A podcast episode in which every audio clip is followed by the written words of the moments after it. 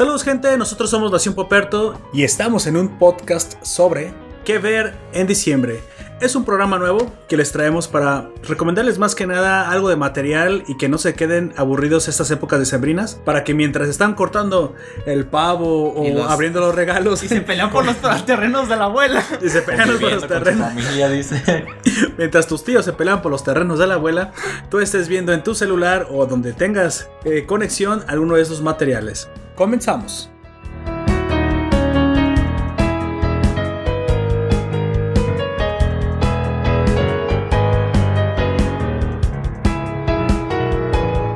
Eh, vamos a dar cada uno de nosotros. eh, primero, bueno, vamos a presentarnos primero con ustedes Oh, ya. Y con ustedes también el día de hoy, Gunter, acompañándolos. y un servidor, Poperto, les vamos a dar cada uno tres recomendaciones que a nuestro parecer eh, harán sus épocas decembrinas y este fin de año más ameno. Ahora sí, yo quería comenzar a lo mejor con diciéndoles una, una de las temporadas, una de las animes con las temporadas que aún, de la temporada que no se ha terminado, que es Babylon. Babylon es un seinen. Lo que, lo que va dirigido más a Un público más un adulto. público más adulto, un poquito joven. pero no te confundas, joven. Si tú quieres ver algo interesante, realmente algo diferente, más allá de Isekais y Shonens, que están muy bien y todo. Algo que te haga pensar. Que solamente, sí, no suelen tener cosas que pensar, eh, está muy bien logrado, ¿eh? A mí específicamente los animes de detectives, de investigación y de suspenso me gustan mucho, pero yo sé que muchos no lo llegan a, A apreciar de la misma a apreciar o, o lograr muy bien porque lo- suelen ser aburridos.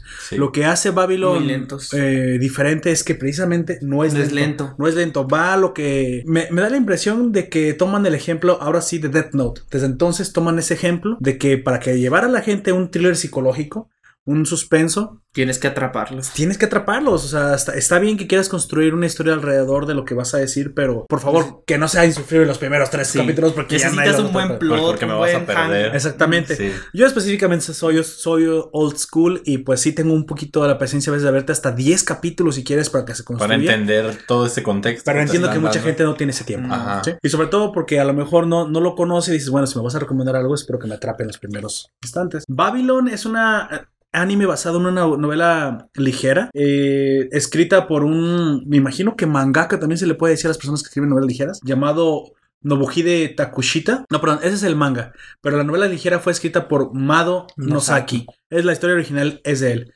Y la ilustración de Nobuhide Takashita. Fue lanzado en febrero de este año, 2019, en el cual estamos aún todavía, aún no se termina. Y hubo una serie de, de anime para la televisión adaptada por el estudio Reborut. La verdad, les voy a ser sinceros, yo jamás lo había escuchado. Yo Creo que es tampoco. güey. nuevo. Creo que a lo mejor es, es nuevo. O a lo mejor no es nuevo y no, no sabíamos. O, no No, o- no, no, o- o- o cuenta una obra que no, no, No, no haber tenido Quizás uno de nuestros, nuestros animes favoritos es de ellos y no lo Eh, sabemos. Exactamente, es posible. Sin embargo, eh, Amazon Video fue quien lo licenció en octubre del 2019 para hacerlo mundialmente streameable. Sale en Japón, se estrena el, el febrero a partir de su, de su éxito. Para, para octubre lo hacen más, este, más occidental, digamos. Y la mera verdad, les voy a ser sinceros, a mí me gustó muchísimo porque una, me llamó la atención que fuera detectives. A mí, me- a mí me gustan ese tipo de historias. Pero ya cuando comienzas a verlo dices, bueno, ¿Qué sí tiene elementos de otro lado. Pero el primer capítulo es una cuestión que te atrapa porque aparte de que va siendo muy, muy dinámico, tiene un final, al cual no diré porque solamente les voy a poquito- contar un poquito el argumento, que te hace un plot twist y dices, oh Dios mío, esto, esto se está poniendo bueno. Sí. No porque sea un, un anime eh, thriller psicológico tiene por qué ser aburrido. Y eso nos lo demostró ya varias veces Death Note, el mismo Sherlock Holmes cuando ves la serie esta, está televisada por, Pues hay varias. eh. por el, el- el nuevo actor que hace ahora Doctor Strange, el ¿cómo se, cómo se Benedict. pide? Benedict Cumberbatch. Él te demuestra que un, un thriller psicológico no tiene por qué ser lento ni aburrido. Sino todo lo contrario, Les- sino atrapante. Ah, y atrapante, exactamente. Suspensivo Y su- como debería y- y ser. como suspensivo. No sé si Suspensivo. Colgando de algo, no sé. Pues sí, puede mantener colgando tu atención. Suspensivo o al que mataron al cabo, güey. Hold on Kitty. o sea, Suspensivo al que mataron al cabo. te, te tenga ahí, esa es la idea, es un suspenso, güey, que tú tengas el, el alma, güey, en un hilo. Eso sí es cierto, creo que de ahí viene de hecho suspender. Pero bueno, les voy a contar un poquito el argumento. Básicamente se basa en un mundo normal. Esto es, ahora sí que no tiene No hay fantasía. fantasía, no hay. Lo No hay- único diferente es que hay una ciudad especial en Japón. Ah, sí, es una ciudad, pero no, es, no quisieron decir, decir Kioto, supongo, pero es una ciudad que es tan importante como Tokio. Y sabemos que en Japón es Kioto. Mm. Sin embargo, esta ciudad lo que tiene eh, de diferente es que fue construida con un fin e- específico, como la City de London, eh, que es como, es una ciudad dentro de la ciudad. Y sabes que ya la, la ciudad es tan enorme que cada, cada pequeña, como, como el, el Distrito Federal de México, que está construido realmente de, de 13 ciudades diferentes, que realmente ahora es la Ciudad de México, pero son 13 ciudades. Entre ellas de Nezahualcóyotl, Cuauhtémoc, que allá les llaman de otra forma delegaciones, pero son Sí. ciudades originalmente. Así es. Más que se fusionaron en una En un super, una supermetrópolis. amalgamaron. Se amalgamaron en una supermetrópolis. Aquí hay una ciudad que se llama Shiniki o distrito Shin- Shiniki, si le quieres decir, con su propio alcalde y que está al nivel o incluso algunos ya lo consideran más importante que el mismo Tokio. Entonces te imaginarás que son, pues es la joya de la corona para cualquier político. Si tú eres alcalde de Shiniki, muy pronto puedes incluso hasta aspirar a la presidencia. Es básicamente el, el, el, el parteaguas en tu carrera política. Entonces, pero no se trata de política, al menos cuando inicia el, el anime, te muestran, pues sí, que hay elecciones, que hay unos partidos que se están peleando por la gober- gobernatura de Shiniki. Y a ti pero te va- tampoco están tan peleados. No, no, no, pues esas son, son elecciones normales. Es pero una eso- rivalidad sana, por así decirlo. eso nomás era para mostrarte el, el- el- Contexto. el contexto de la ciudad. Sin embargo, nuestro protagonista, que ahora sí es en quien se basa el anime, es un fiscal de distrito. El fiscal de distrito básicamente es el que tiene que pelear contra los abogados, es el que tiene que demostrar que quien agarró es, es este culpable. Es el, Malo malote. es el malo malote. Entonces este fiscal de distrito se dedica a hacer investigación, obviamente trabaja para la policía, pero tiene la cualidad de que es un super fiscal de distrito. O sea, es ¿Súper poderoso Como- o súper en qué aspecto? súper poderoso en el sentido de que es súper... ¿De qué es la mera riata para Él dice, pensar, güey? nosotros hacemos el trabajo que nadie hace. Y esto, bueno, para, para decirte un poquito más de, de, de- de cómo la serie, sí, al menos te voy a decir que esto también aparece en el trailer. El inicio de la serie, o el argumento general de la serie, es que él hace una redada a una farmacéutica. Pero así, súper padre, están todos trabajando y de repente llegan los agentes, cierran computadoras, abren las puertas, quitan archiveros. Dicen, de aquí nadie se mueve. Todo, todo es evidencia. Ujú. Y no los dejó ni siquiera hacer nada. Y llegan hasta el presidente, tiene una llamada en- y se lo quitan. Y dicen, vámonos a la cárcel. Y demuestran que esa farmacéutica, lo que no fue tan grave, pero aquí te hizo parecer como si fueran a, a acabar con el mundo. Esa farmacéutica lo que estaba haciendo era simplemente mintiendo acerca de su medicamento. Decía, no sé, que te curaba El la, gono- la gonorrea. En realidad hacía que te saliera más. Y la Sí, verdad ¿no? es que no era tan buena. O sea, que sí tenía resultados, pero que no eran los que decía. Aquí la cosa es algo muy grave. Entonces era un fraude. Pero el problema del fraude es que allá en Japón, como no es tan fácil hacerlo, te tienen que certificar ciertas universidades para que digas que tu medicamento es bueno. Los estudios en las universidades habían sido pagados precisamente a modo de corrupción para que dijeran que era bueno el medicamento y realmente no era tan. Entonces, pues dices, ah, bueno, eso suena a una noticia normal que tú puedes prender la televisión y verlo, ¿no? O sea, ¿Qué tiene de especial el anime? Bueno, este, este fiscal Seisaki hace la redada y dice que no hay prueba pequeña. Él revisa hasta el último documento de forma minuciosa. O sea, él dice que el trabajo aburrido es lo que hace a la justicia. Y él lo dice, yo soy la justicia. Y es cuando me recuerda mucho a él. Él lo dice, ella también, yo, nosotros hacemos justicia. Eres un idiota. Es idiota. dijo, dijo Light mientras mordía su Su papita. papita.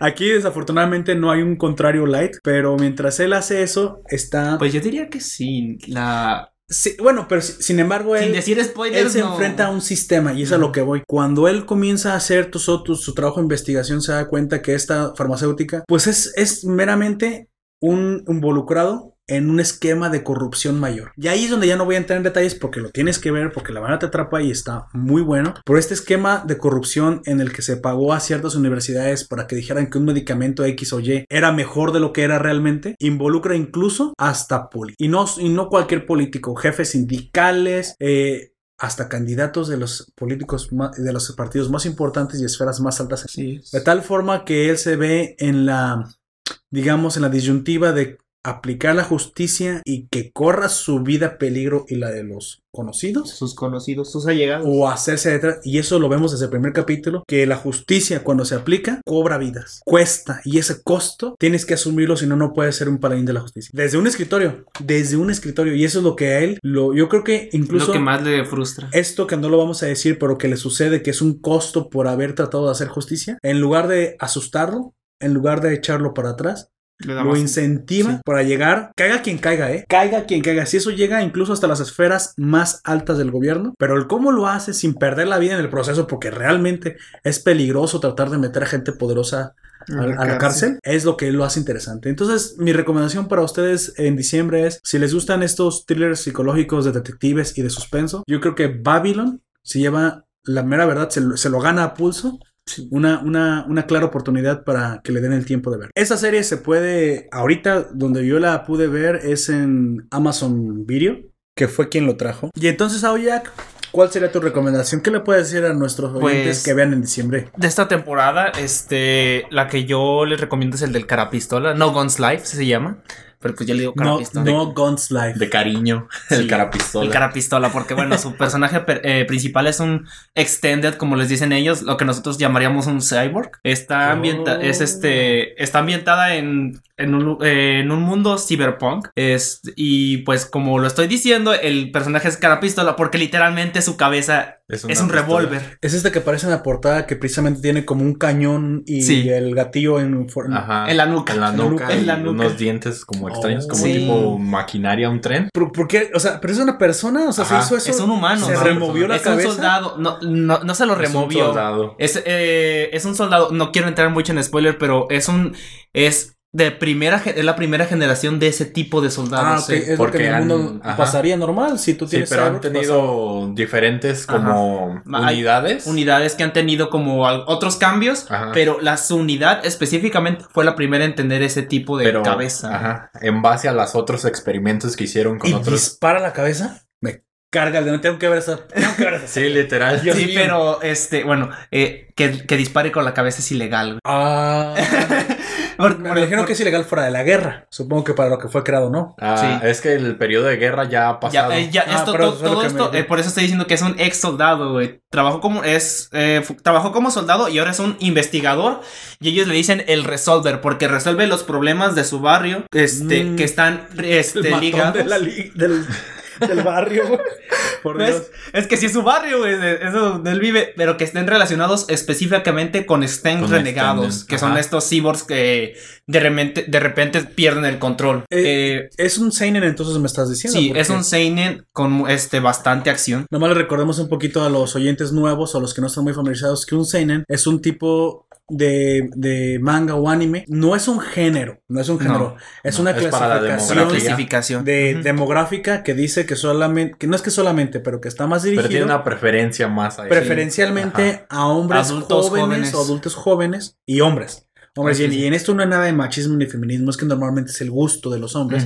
Ver cositas más de esta violencia de cierta edad para arriba, que su- suelen ser adultos jóvenes. Si quieres, mayor de edad. Mayor de edad. 18, sí, de, 18 de- para arriba. de- Sí. a los que hemos visto en este anime, sí, este tiene que ser mayores. de 18 edad. para arriba. Sí. Perfecto. Escrito Sí. por. Eh, Tatsuko Kurosama y es distribuido, eh, bueno, el manga, El del manga. que está basado está distribuido por Shueisha y el anime está producido por Madhouse, ese estudio que todo el mundo conocemos y llamamos. Uf, uf, Madhouse, la mera verdad, está, hecho- está haciendo cosas muy, muy chidas. Siempre desde ha hecho muchas tiempo. cosas muy buenas, la verdad. Muchos de, de- de los Precisamente animes han- de esto estamos publicando la Ajá. crónica de One Punch Man, pequeño comercial.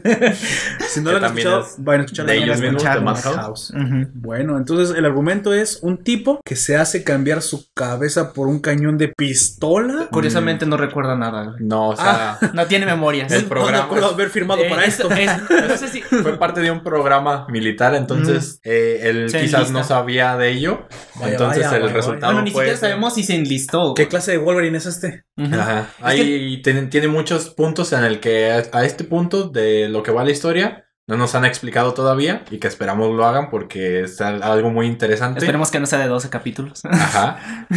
Era algo de lo que comentábamos aquí entre nosotros, eh, pequeño making of, Sí. eh, del hecho de que esta, esta Este tipo de serie, series. Ajá. al menos en este momento, nos está planteando Un mundo muy vasto Sí. y de una manera no calmada, pero sí muy precisa, por No, así decir. Pues dices, es que es un cyberpunk. O sea, eh, se está sí. tomando su tiempo para, Para que tú vayas explicarnos este, las cosas. ajá, entendiendo Y qué un- es lo que está sucediendo. Y lo que decíamos este, con mi compañero Gunter es que no puede durar 12 capítulos. O si dura 12 capítulos, tiene que terminar de una manera muy buena. Porque si no, este va a terminar decepcionando a y, mucha y gente. te va a dejar abierto para que siga una segunda y tercera. Sí, no, ah, aunque sean 24, por mí si sacan una segunda temporada la seguiría viendo. Pero. el ¿Tú no pro- estás viendo específicamente el manga? O sea, ¿no estás leyendo el manga ahorita No, de no, ese? no. Así que ahí sí no sabes lo que... No, o sea, es No, el, no. el hecho al puro anime. Sí. Pero ah, como lo comentábamos, lo y esto es planteamos. que ver, ajá, exactamente. Que es una serie que al menos por el momento lo que nos han dado a entender es que aún tiene mucho más contenido que ofrecernos. Sí, mucho por venir, pues. Y, Perfecto. y en 12 capítulos lo que sentimos es que no sería Ajá, suficiente. que tendríamos dos opciones en que en esos 12 capítulos terminar, o sea, tener que atar todos los cabos que ahorita... demasiado, demasiado bien o demasiado rápido en o caso de que sea algo mal mal. en caso de que, Mm. de que sea esa su decisión. Yo le tengo mucha fe. Yo sé que tal, este, yo tengo las esperanzas de que termine, si es de 12, termine con una resolución muy buena. ¿Qué más me puedes hablar un poquito de este mundo en el que se desenvuelve? Que él, me imagino que a- como no tiene expresiones por tener una pistola en su cabeza, las expresiones las va a tener que hacer un personaje auxiliar, ¿no? No, también, sí hace expresiones. Él tiene expresiones... Al estilo de Alphonse eh, en Full Metal Oh, Alchemist. por Dios. Cuando se, cuando se pone nervioso, su, eh, su cara es súper detallada. Pero cuando se pone nervioso, se pone súper simple. y se ve, se, ve, eh, es lo Ah, que- se ve muy Como gracioso. Saitama en One Punch Ajá. Man. Sí. Ah, algo Se- similar o pero más simple todavía. No lo sé. Sí, sí. Este, y pues nuestro personaje principal que se llama Yusu Inoi o Inu Yusu, como quieran decirle, Es un extendido. es un Así extended es. o extendido, como tú lo dices. Y pues todo empieza como la trama empieza a girar en torno a él y a otro, un chico que él tiene que estar protegiendo. Ah, ok. O sea, él hace... Como un guardaespaldas. ajá, él realiza trabajos Sí. diferentes. Es un investigador privado y la gente le paga por eso. Ok. Y lo, y, y lo que le, este, en el primer capítulo, eh, lo que pasa es que le dan el trabajo de, pro- de proteger a ese, Ah, o sea, lo, lo contrataron para un trabajo de Eh, guardaespaldas temporal. por así decirlo. Y pues él, por lo que va pasando a lo largo de la trama, se involucra un poco más y pues tiene que... Se da cuenta de, de que no es una persona cualquiera la que tiene que proteger, sino es algo, Alguien importante. te- Ajá. Listo, ver ese anime. es algo muy crucial que podría cambiar de, ma- de muchas maneras A la todo el sociedad. entorno que Y lo- que sobre todo a los extended, porque los extended no son, no, no son, ya no son, ¿cómo se dice? Discriminados, pero todavía hay cierto estigma contra ellos. Porque hay No, muchos pues, extended claro. que su subcerebro, que es lo que controla sus partes mecánicas, se fríe y pierden el control. Oh, por Dios, entonces son un peligro latente para la sociedad y pues claro, eso va a En, generar una en tasa teoría, dependiendo, pues, porque estos, el uso de partes extendidas ayuda no solamente en usos militares, Sino sino, en sociales. la vida Sí, diaria. ajá, Sí, en sí, su claro. vida diaria. Sí, pero es que también es, eh, eso a veces puede pasar porque a veces el cuerpo no lo resiste o porque eh, abusan del uso de ellos. Así es. Personas que lo usan para el crimen, Suena, para... suena sumamente interesante. Y de hecho, mira, te voy a ser sincero. Eso que me estás contando, yo como que recuerdo en varios cyberpunks o en varios seinens o, o- o- o series de ciencia ficción futuristas, ya ese argumento ya lo hemos visto antes. Alguna clase de aumento humano que para algunos es una herramienta, que para otros es un arma, que termina causando un estigma con el cual tiene Sí, que sí. lidiar la sociedad, pero siempre uno de estos termina limpiando el buen nombre de las personas que con buenas intenciones pueden, pueden dar un buen uso al, al, Sí, al aditamento, ¿no? Sí. Me- me inter- no, y, y a mí no me malentiendas, o sea, las Es veces un- que saquen ese argumento yo lo voy a escuchar. un me gusta. cliché que, me gusta. pero este, Pero la- no necesariamente los clichés son malos. No, Mientras sepas no, usarlos, Lo interesante es eso, Ujú. el, el, El cómo se utiliza. que le vayas a dar y el cómo se va a desarrollar este problema dentro de tu universo. Me gusta. En es. este caso, que es el de Inui Yuso. En, en este momento está siendo emitido por alguna plataforma que conozcamos. véanlo en su página de email preferida. Ah, perfecto. perfecto. Patrocínanos si tú lo emites, ya sabes quién eres. Ok. Y bueno, Gunter, tú también querías hablarnos de tu recomendación de, de esta temporada, una- un anime de esta ¿Qué temporada. nos recomiendas ¿no? para ver en diciembre, amigo Gunter? Así es, mi recomendación para que ustedes vean en diciembre y tengan un o agreguemos un poco de comedia, ¿no? A este a todo este asunto, Sí, ya tenemos ya es mucho este, seinen. sí, Ya es mucho seinen, hay mucha sí es wea. cierto, Dijimos dos seinen. Es, Ah. muy- hay mucha wea seria Sí, esto. que quizás al- algunos de nuestros oyentes quieran relajarse un poco más, tomarse un poco más con calma. Exactamente. Digo, es, eh, esta recomendación es, sí es cómica y tiene sus momentos también serios, pero se Es centra más en, en la comedia. Es un show yo más. Mm, No, es, en- es comedia literal, drama. De hecho, está clasificado. El manga está clasificado Ajá, como, como- shonen. Sí. O sea, para jóvenes. Y ahí- ya sabes que cuando es shonen, toda la familia puede ver los shonens. Básicamente toda la familia los puede ver. Así es. Entonces tenemos esta, un poco de variedad. ¿A qué anime nos estamos refiriendo en esta ocasión? Es un anime llamado Orewo Suki Nano wa Omae Dake Koyo. ¿What? Y me Qué trabalenguas, güey. Sí, ¿Me, me lo puede decir en, en- en In- esca- en castellano fino, por favor, amigo? Incluso yo me sorprendo de haberlo podido leer. Eh, se podría tra- traducir como realmente eres la única a quien le gusto. Que esto es- es un ¡A la dilema madre! que... Qué buen, qué buen título. Sí, ¿no? Que es un dilema que nos va presentando en- a través de su trama del anime. Entonces, también conocido eh, como Oresuki, es una novela, es Mm. una serie de novelas ligeras y de comedia romántica escrita por Rakuda, que creemos es un seudónimo Sí, para esta de- persona, debe ser, Sí. debe ser. e Claro. ilustrada por Buruki. Que también imaginamos es otro seudónimo. De ilustrador Pues también. ese sí ya Así suena más como un nombre, pero también Quizás. podría ser. Nada más te voy a interrumpir un poquito. A Sí, mí me claro. gustaría también aclararle un poquito a los oyentes que se está sucediendo algo muy común en Japón. Ah, Están habiendo algunas colaboraciones y asociaciones que lo he visto cada vez más en, en más y más lugares que afortunadamente, afortunadamente como pasó con Madhouse, buscan historias buenas donde sea. Y eso es algo bueno. Yo Sí. creo que es algo que en serio nos, nos faltaba hacer. Es algo que apreciamos todos que, y que entonces se encuentran trabajo. escritores o escritoras, gente que solamente se dedica al argumento en cuerpo y alma, que les gusta escribir buenas historias, pero que ellos mismos no las dibujan porque Así pues, es. a lo mejor no tienen el tiempo, las ganas Y- o el O gusto, el talento. el Pues, talento Sí, incluso eso. de ser Hay dibujantes. Un claro ejemplo de ello que sería Dead Note. Ah, sí, es ese, este sí, sí, sí. Takeshi Obata Sí, es cierto. y Sugumi Oba. Uno Son- escribiendo la historia y el otro haciendo el dibujo. Tienes toda la Sí. razón. Es que, mira, no es difícil encontrar un mangaka un complejo, complejo. O sea, hay muchos mangakas muy completos que ellos mismos lo escriben Y lo escriben dibujan. y hasta lo animan. Gran- Sí. Grandes maestros mangakas. Pero son casos contados. Casos contados y hay otra cosa, eh, tardarían mucho tiempo. Entonces, eh, están, Así es. están haciendo una colaboración. Hay veces que buenos mangakas prestan su dibujo a otros escritores o novelistas. Que tratan de copiarlo lo más posible. O sea, pegarse más al, al estilo que intenta narrar la persona. Es, es lo que para ellos es un buen ilustrador allá. Y eso es lo que hacen los estudios de animación. así Para, es. para los que no saben cómo funcionan los estudios de animación, y yo no lo sabía hasta hace poco, eso es lo que hacen. Tratan de juntar el talento eh, de diferentes personas para hacer una sola serie. Y hay veces, como, como en el ejemplo de, de, de Kurumada, que es el que hace Saint Seiya, él mismo ha entrenado a otros mangakas para que hagan el dibujo por él, Sí. porque él ya no puede hacer muy bien el dibujo. es, o sea, Ya dentro de, la misma ¿no? estructura que ellos tienen, hay pues ayudantes y esos mismos ayudantes no quiere decir que se dediquen solamente a Sí, a ese no, proyecto, sino que ellos tienen la bueno, la necesidad, no sé si sea la palabra correcta, pero tienen esa, ese sentido del aprender a hacer lo que a ellos les gustan. Así es. Entonces, el hecho de que tú puedas entrar como ayudante dentro de esta oficina de alguna manera, mangaka. ajá, de algún mangaka, te da las posibilidades para que tú puedas aprender lo que, Es- lo que a ti te haga falta y de ahí desplazarte a formar tu propio proyecto o lograr entrar a, a uno de ellos que, lo- que te interese.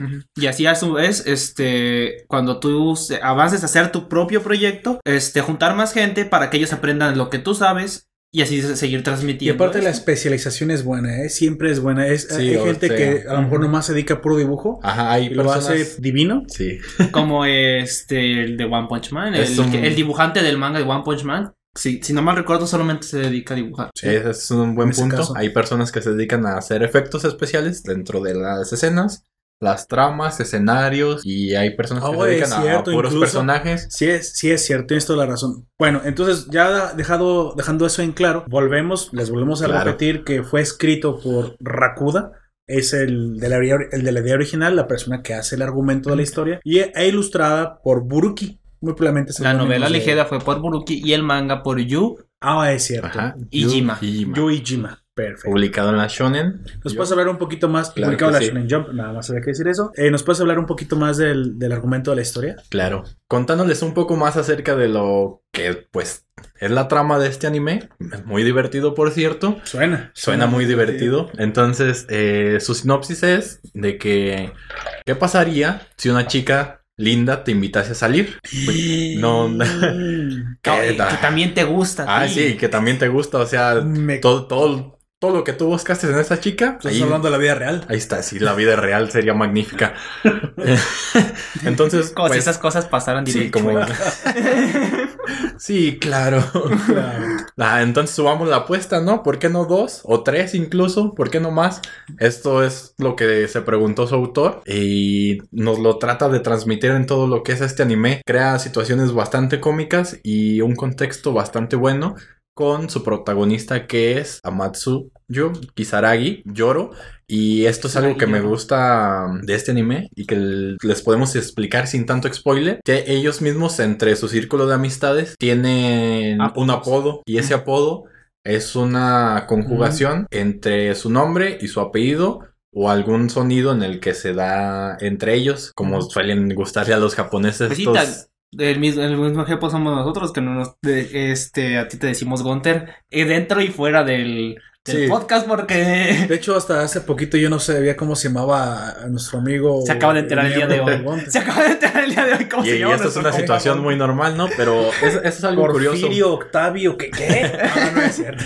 En, en este anime, todos, todos nuestros protagonistas, bueno, con los que interactúan, su círculo de amistad, tienen un apodo, ya sea por eh, lo que te digo, por su nombre y su apellido. Perfecto. En el caso del protagonista es Yoro y es muy cómodo realmente.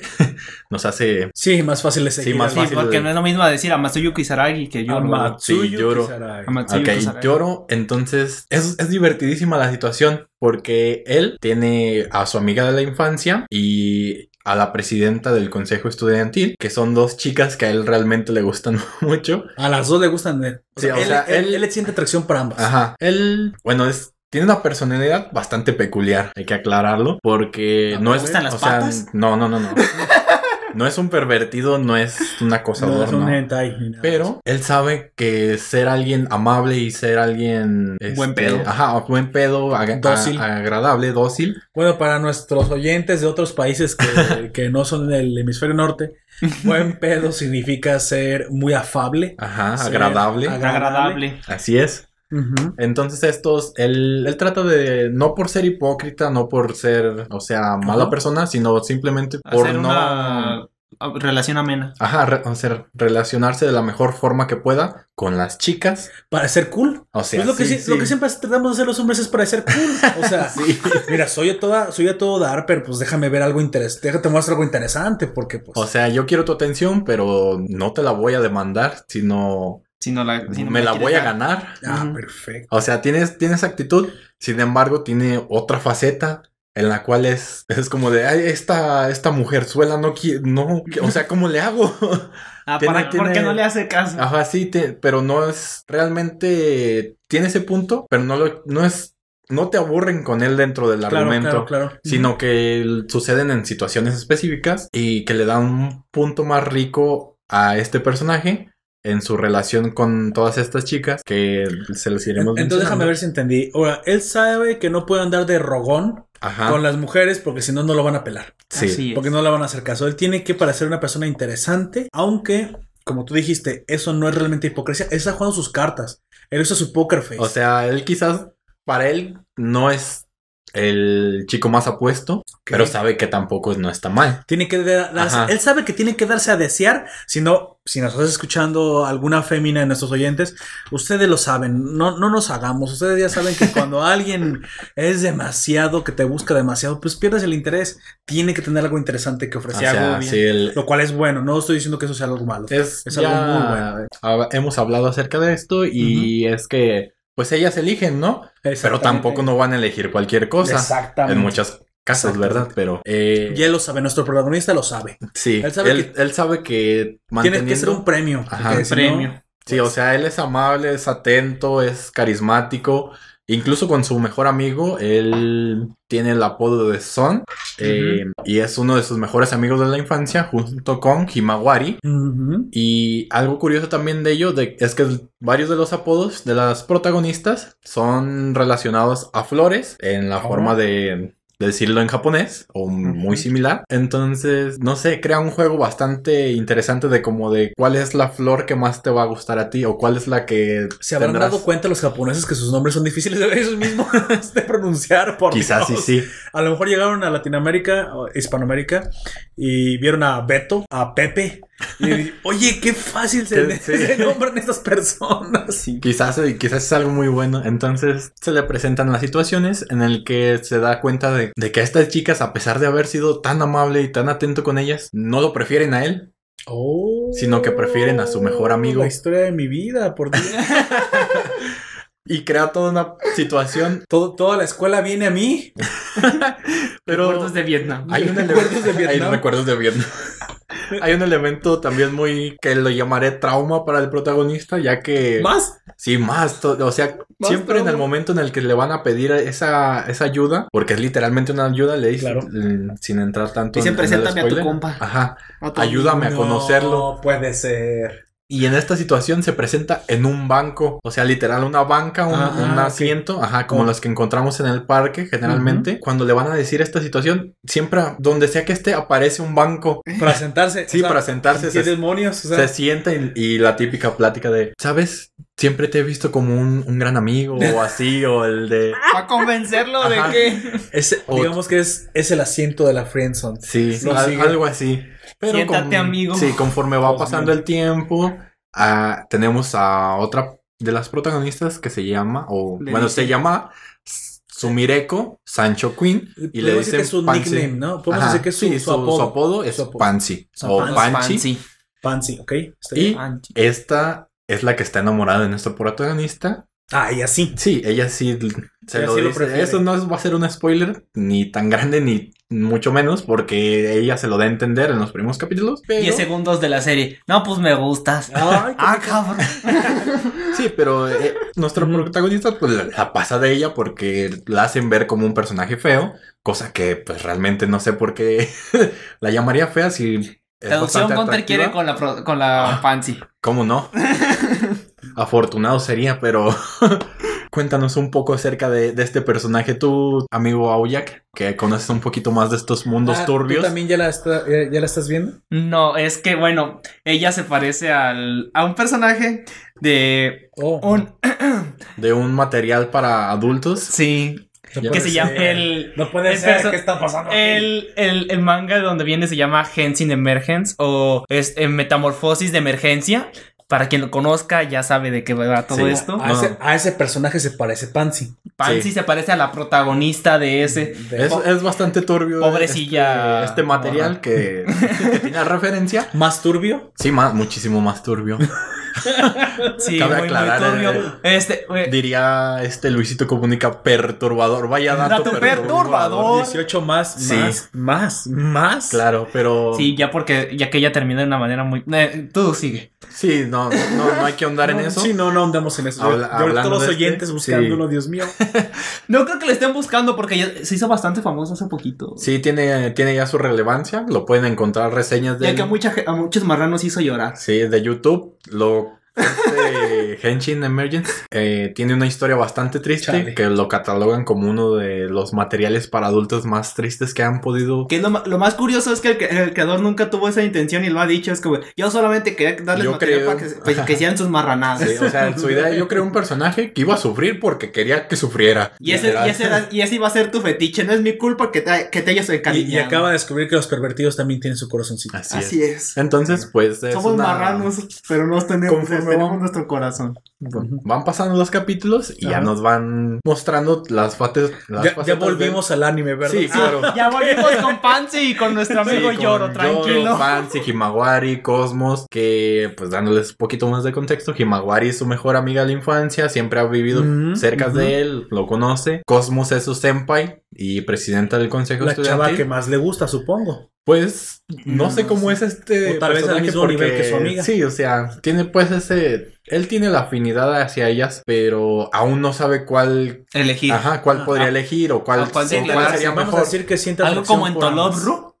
Sí, parecido, o sea, sin embargo, él, él no, él simplemente mantiene su su- Distancia. su distancia, Hasta o sea, saber. las trata bien y todo eso, pero él quiere Perfecto. que le den o que le den, que le den a entender si hay una aceptación por parte de ellas. Ujú. Y es lo que nos van mostrando a través de los capítulos. Y es algo muy interesante ver realmente recomendada para pasar tus ratos en Pues yo voy a ser el diciembre. primero que la voy a ver, porque esa yo no la he visto y me acabas de Sí, tiene una premisa pues interesante. dejar Aparte que fuera de lo marrano y todo eso, Sí. la protagonista de Genshin Impact y esta de Pansy, este, eh, antes, eh, eh, al principio, pues la protagonista se parece mucho a Pansy y me gusta mucho como tiene el cabellito, se ve, se ve bastante. Ah, pero estamos hablando que el diseño del personaje es el que se parece y eso aparte lo hace todavía mucho más como, como icónico y hasta piensas que pudo haberse inspirado en él. O a lo mejor y puede ser el mismo autor. Y Tal Sí. vez. No, creo que es el mismo autor, porque ese autor solamente se dedica a esas Tal vez cosas. él quiso meter este guiño para hacerla No incluso más. Sí, pero es que como icónica. este, me gusta mucho cómo se ve. En este caso solamente sería Pansy, porque como dice el nombre del otro, es metamorfosis y la chica cambia. Pues sí, igualmente. Es un dato curioso. Ella cambia también.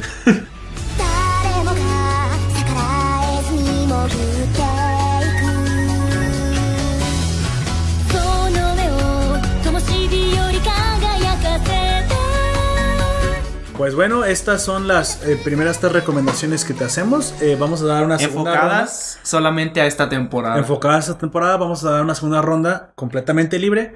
En mi caso, trataré de recomendarte algo un poquito de más, eh, de más antes. Con no más es polvo. Pero que acabe de que cabe eh, mencionar un poquito más polvo, no, no tanto, fíjate.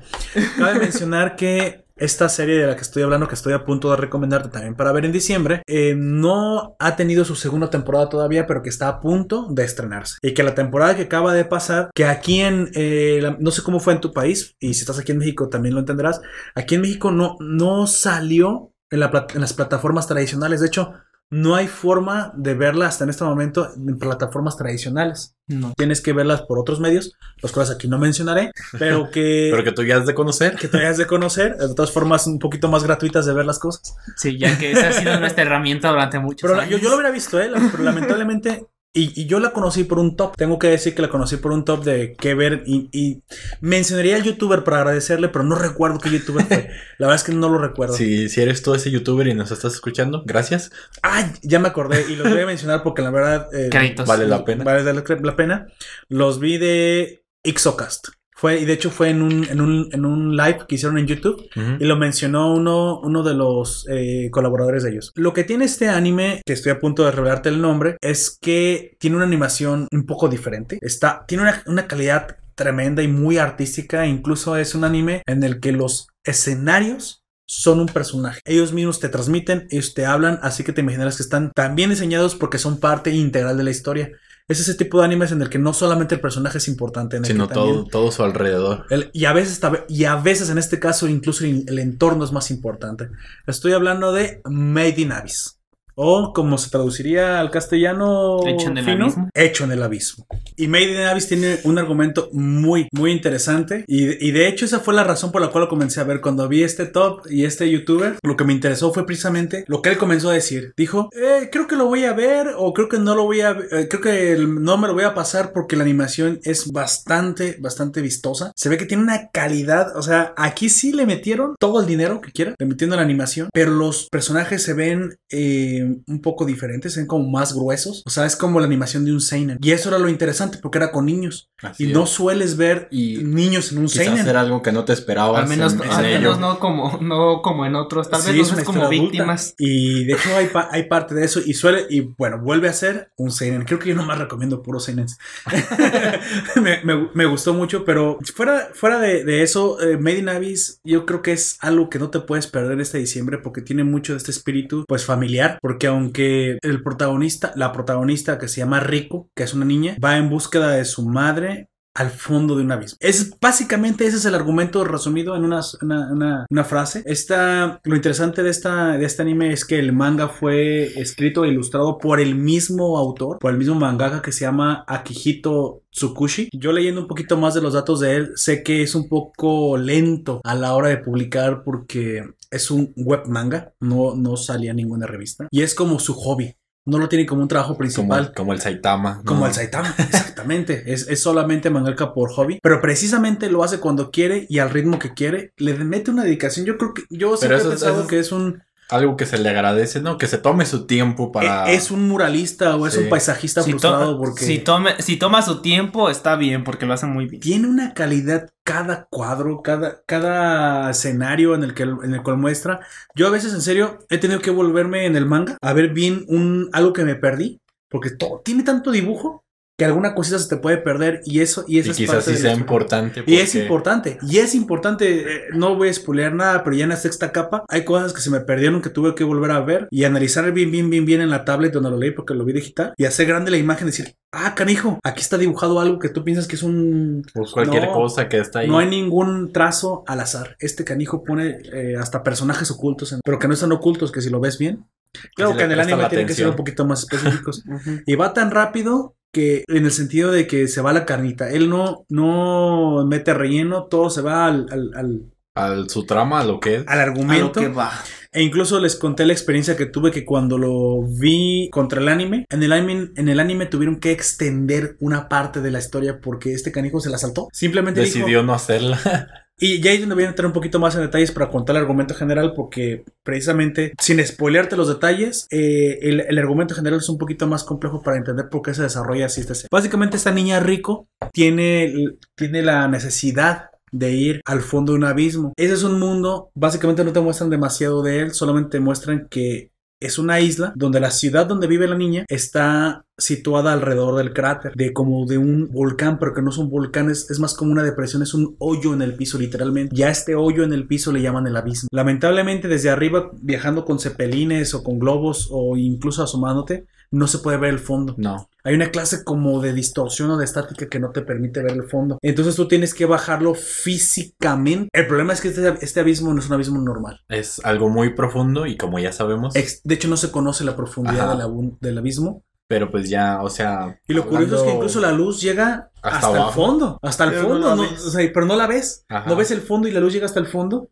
Por alguna clase de, eh, De- refracción o magia. Y el abismo tiene una maldición. Esta maldición dice que puedes bajar lo que tú quieras. Pero, Pero cuando comienzas a subir, a volver, pasando los 10 metros de vuelta, según a la profundidad que te encuentres, comienzas a sufrir efectos diferentes. Y, y estos quizás precisamente... es más relacionado a lo que sucedería realmente si Sí. bajaras.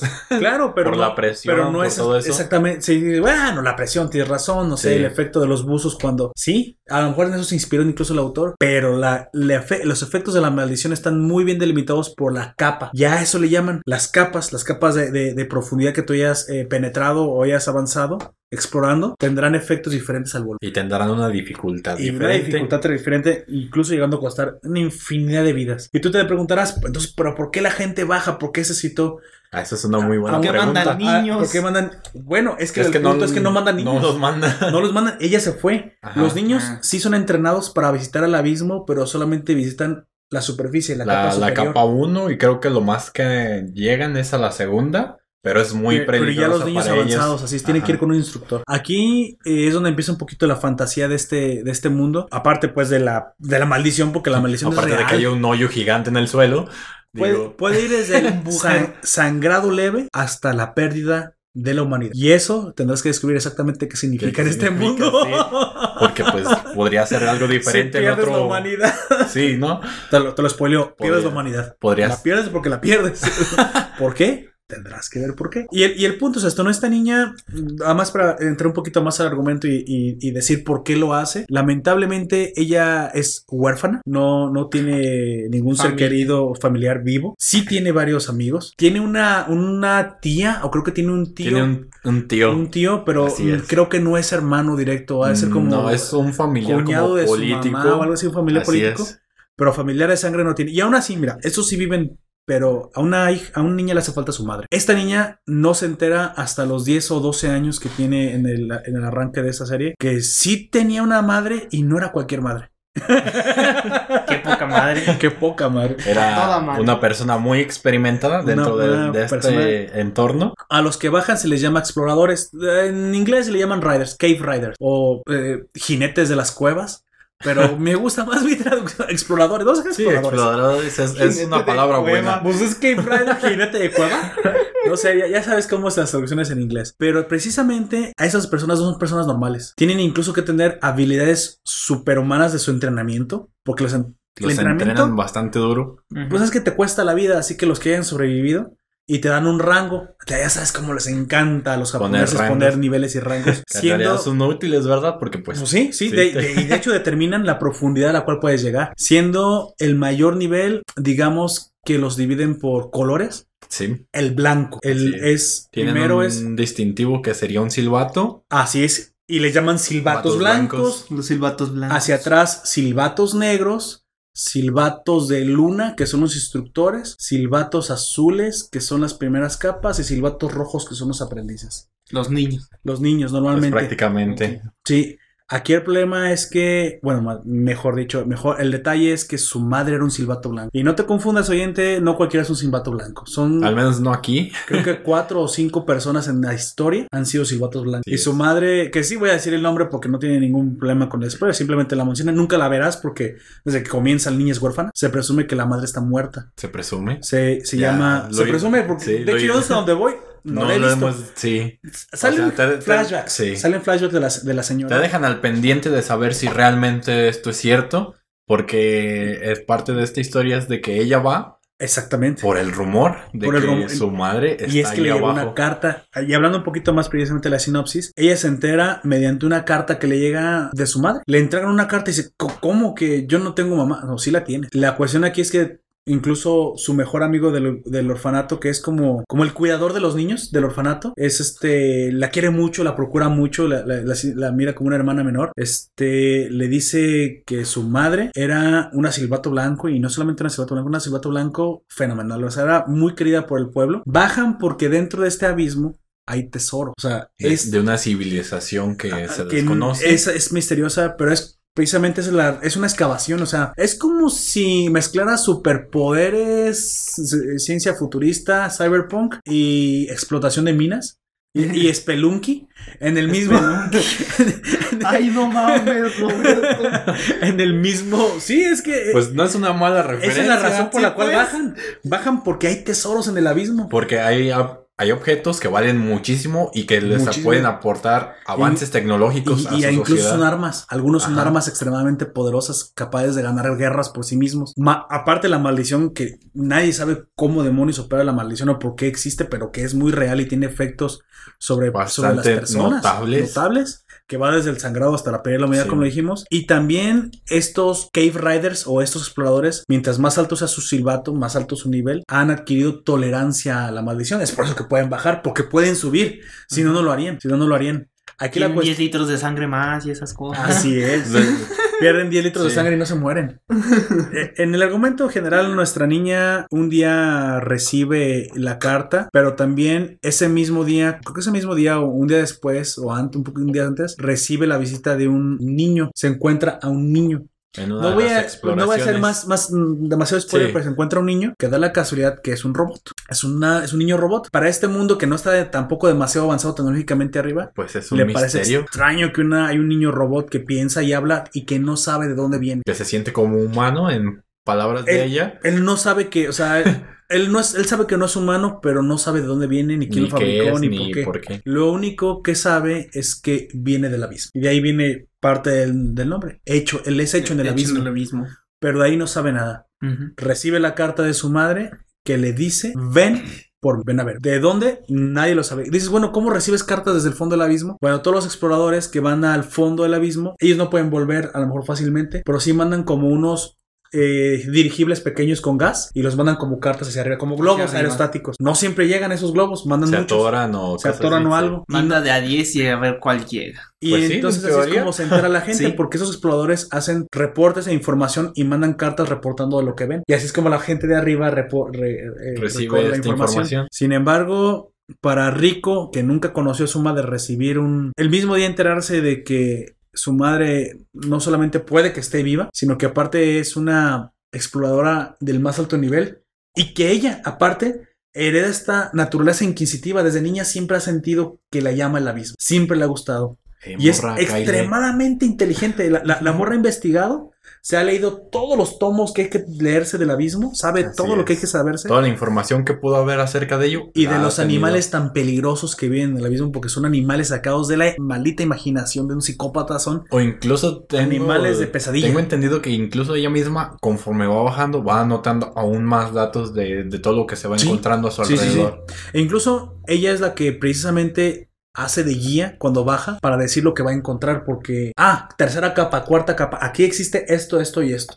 Lo sé de libros, pero no nunca me lo he enfrentado. El problema aquí es que este mundo, como es un seinen, no es para nada benevolente con los niños. No te confundas por el. No te el confundas por el, el hecho de que hay De niños. que haya Es niños algo- adorables. Este, es Va algo que, cruel. bueno, yo creo que es así a propósito para engañarte al principio, para que te, para que te, no sé, sientas. Ese es el estilo de dibujo del Ah, mangaka, como que eso. se siente a gusto con ese estilo. Ah, ok, sí.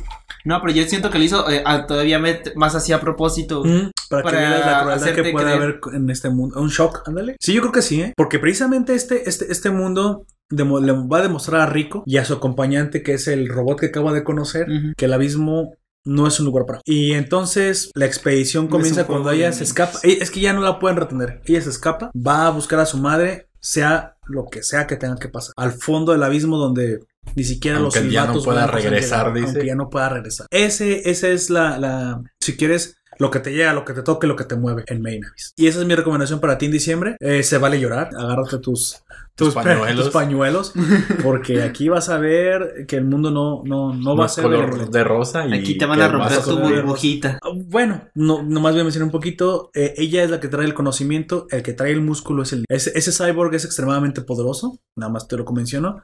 Así que es la razón por la cual bajan, porque de hecho, cuando van a bajar, el, el instructor, el que Le tiene cariño. le tiene cariño a Rico, y el, el- el- el robot se llama Reg, Regu, o según la Regu. traducción, Regu, le dice: Cuídala mucho, cuídala mucho, porque tú eres la única cosa que se va a interponer entre su muerte, segura, porque ella no, es una niña, no sirve, o sea, no, Sí. no sirve para. No, no, es, no por ser el protagonista, tiene el poder del protagonista aquí, ella es igual de vulnerable que, que todo todos los demás. E incluso más vulnerable. Tú vas a tener que defenderla y defenderte. Y te preguntarás, ¿y entonces al niño no le pasa nada, no? Él es invulnerable a todo, no le hace la maldición, es extremadamente fuerte, extremadamente poderoso. Solo Tampoco tiene la mentalidad de un niño Sí. y no tiene el conocimiento que tiene la, la niña. Entonces, esta parejita te va a sacar más de una lágrima, más de una sonrisa y más de una impresión. Y entonces, usted, amigo Aoyak, ¿qué otra recomendación para diciembre le puede dar a nuestros oyentes? Bueno, yo, este, no es algo tan serio ya, ya es un shonen. Si tienes Ah, puntos bueno. serios, este, ya llevamos, eh, ya llevamos tres shonen, tres seinen que diga. Este, eh, yo voy a recomendar eh, El Nen no Shobutai o Fire Force, este, creado por Atsushi Okubo y también es ilustrado por él al parecer. Sí, él mismo lo hace. Él mismo lo hace. y lo publica Eh, Kodansha, ¿no? Sí, ese es el, el manga lo publicó Dasha y el, el anime es producido por el estudio de David Production. Tampoco lo había escuchado eso. Tampoco yo. Pero bueno, es bastante bueno. Es del creador de Soul Eater. Se nota mucho en el Sí. estilo de dibujo. Oh. Eh, una de la, la mujer, ¿cómo se llama? Una de las compañeras del principal, en este caso de Fire Force, tiene mucho parecido a Maka. Eh, sí. Kuroneko. Ah.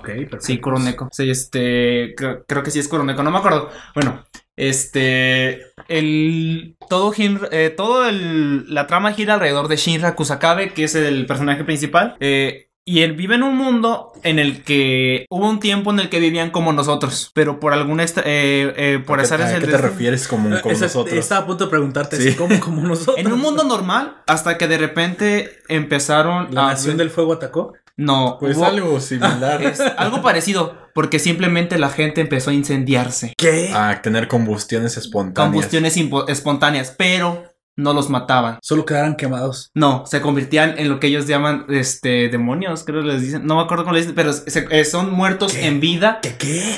hechos de fuego.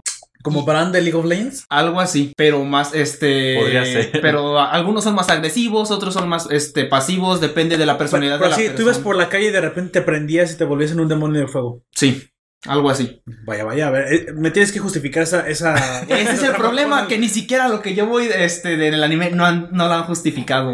Pero esperemos que lo hagan. Esperemos que lo hagan. Este, Bueno, ¿y, y el meollo del asunto? el, Y eso hizo que la población se redujera a más de la mitad. Menos, menos de- Me- menos de la mitad, que diga. Este, y muchas especies de animales se extinguieran en todo el mundo por o sea, lo mismo. también los animales se prendían. Mm, No, no lo especifican, pero yo creo que simplemente es porque los humanos Prendi- se prendían. prendíamos. se prendían y como algunos son bastante agresivos, ¿eh? prendían los bosques y prendían Sí, todo. sí.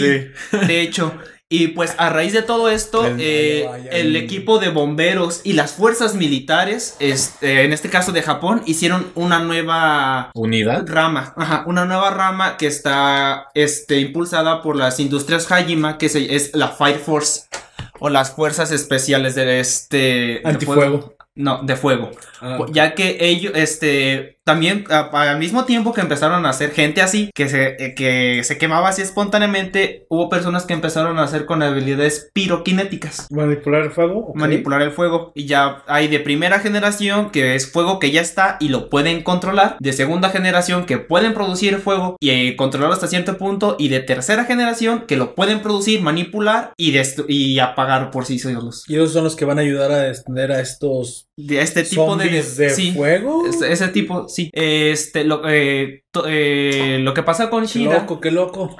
Lo que, pasa, Bastante. sí, lo que pasa con Shinra es que cuando él es pequeño, desde pequeño, siempre ha tenido una facción, bueno, es como un, eh, no sé cómo decirlo, un- Como un. una respuesta al nerviosismo en el que, en el que sonríe. Ah, un tic nervioso. Un tic nervioso Un tic en el que sonríe, pero por su- la forma de sus dientes que están en pico.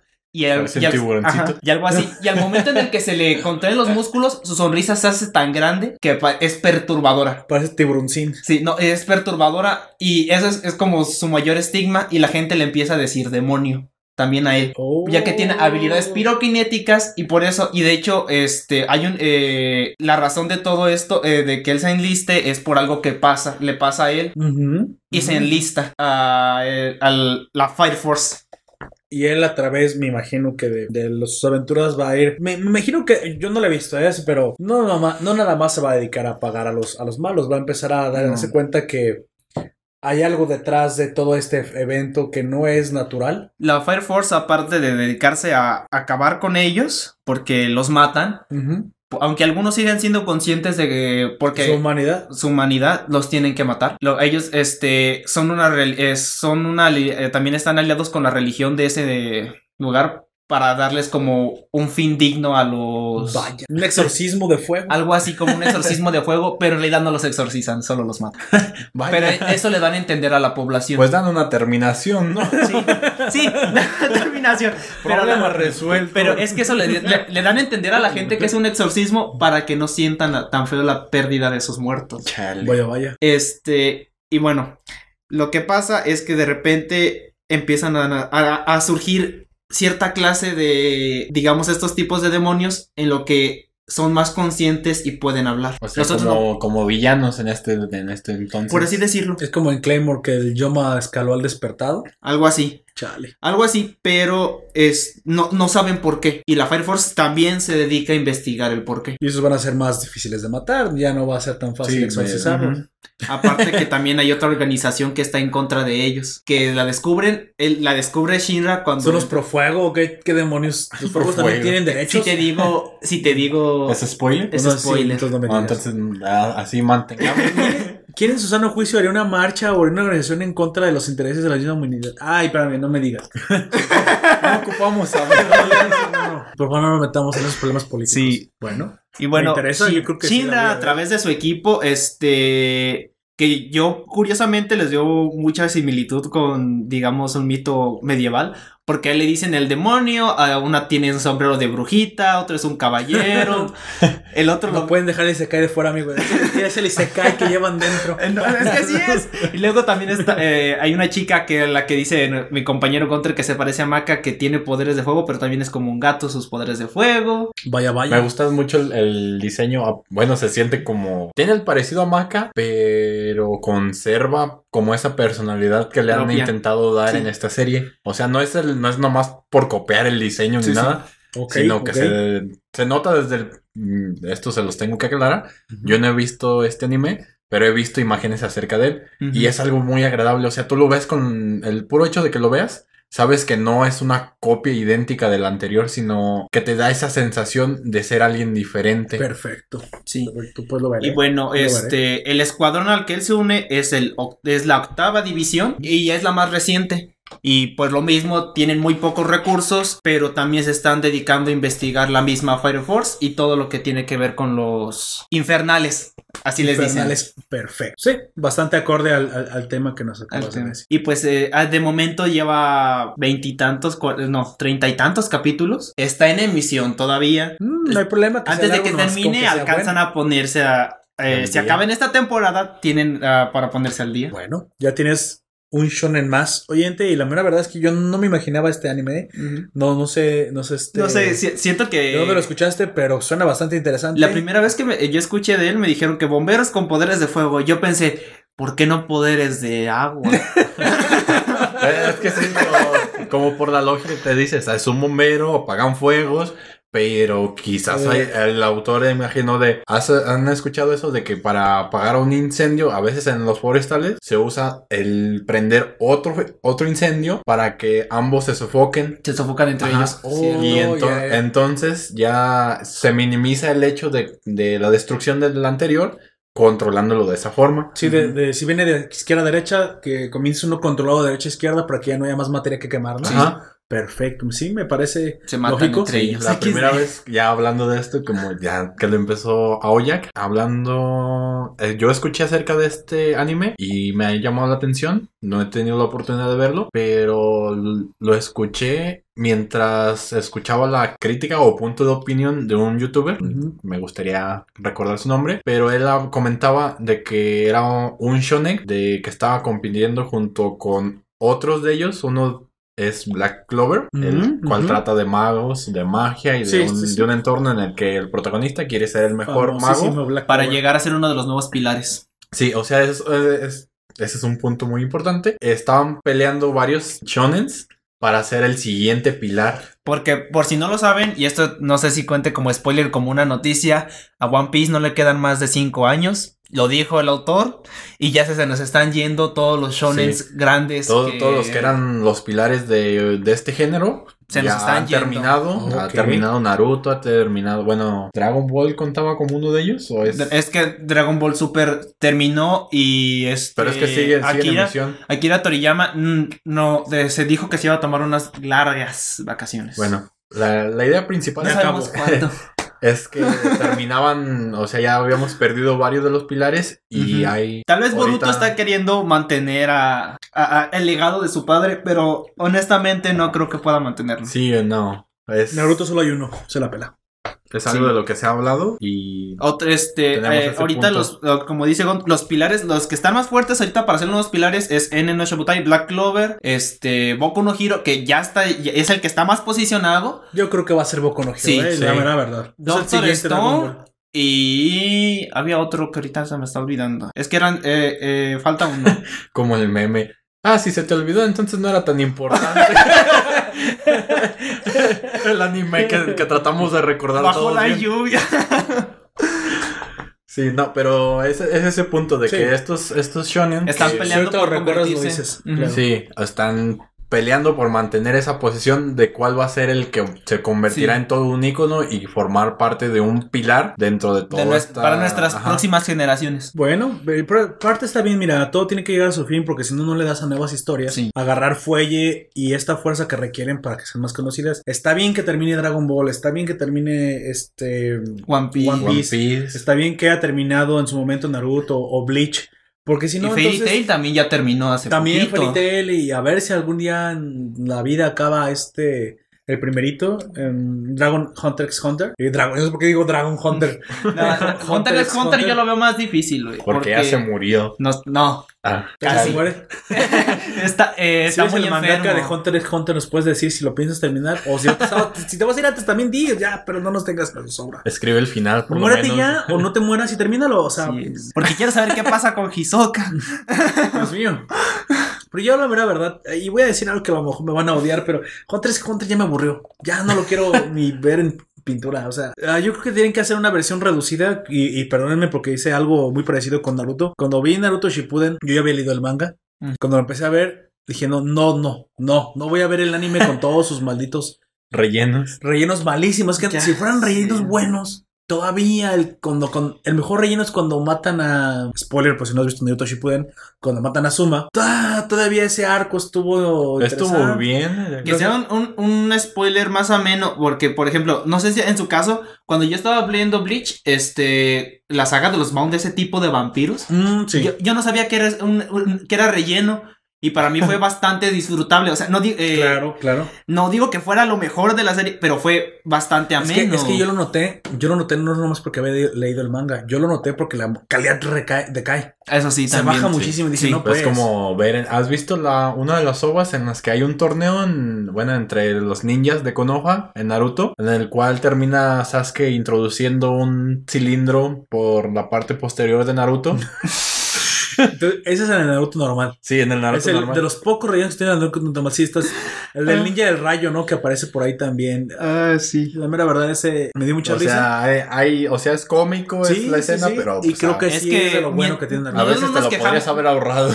Nosotros no nos quejamos por el relleno, nos quejamos porque sea un relleno Ah, tedioso. exactamente. Eh, Puedes hacer un relleno enriquecedor o un Exactamente. Entretenido contenido, por ajá. lo menos. Eh, no, pues enriquecedor sería estaría bien. O sea, vamos a englobar todo enriquecedor. Que dé más de lo que quita, que te haga. Mira, yo en este, en esta página de cómo ver Naruto sin, sin fillers. Encontré precisamente hasta el minuto que tenías que dejar de ver. ¿Y sabes Sí. qué fue lo curioso? Para el que me está escuchando le voy a contar. Cuando Naruto normal termina, el no- normal, ¿eh? Eh, de- fue cuando yo me enteré. Porque no pude soportar los fillers. Deja Naruto está en el hospital. Lo visita Jiraiya y le dice: Te voy a llevar a entrenar. Sí, tienen, tienen un lapso de tiempo entre Naruto y Pasan Naruto Shippuden. 100 capítulos o 200 capítulos, ya no lo recuerdo. Y te dice esta página, nada más vuelve a ver el último, de la mitad hacia adelante. Y si tú vas al minuto exacto donde te dice esa, esa guía, Naruto está en el hospital y llega Jiraiya diciendo, ahora sí te voy a llevar a entrenar.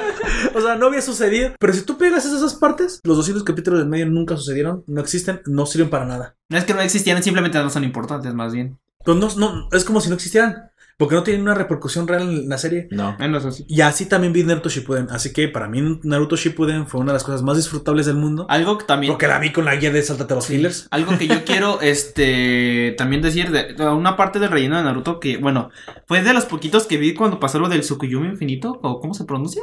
Sí, Tsukuyomi infinito. Eh. Sí, supongo que sí. Es el de Tsunade en el que ella, en su imaginación, hace, eh, piensa que su- este Jiraiya regresa. No, güey, no.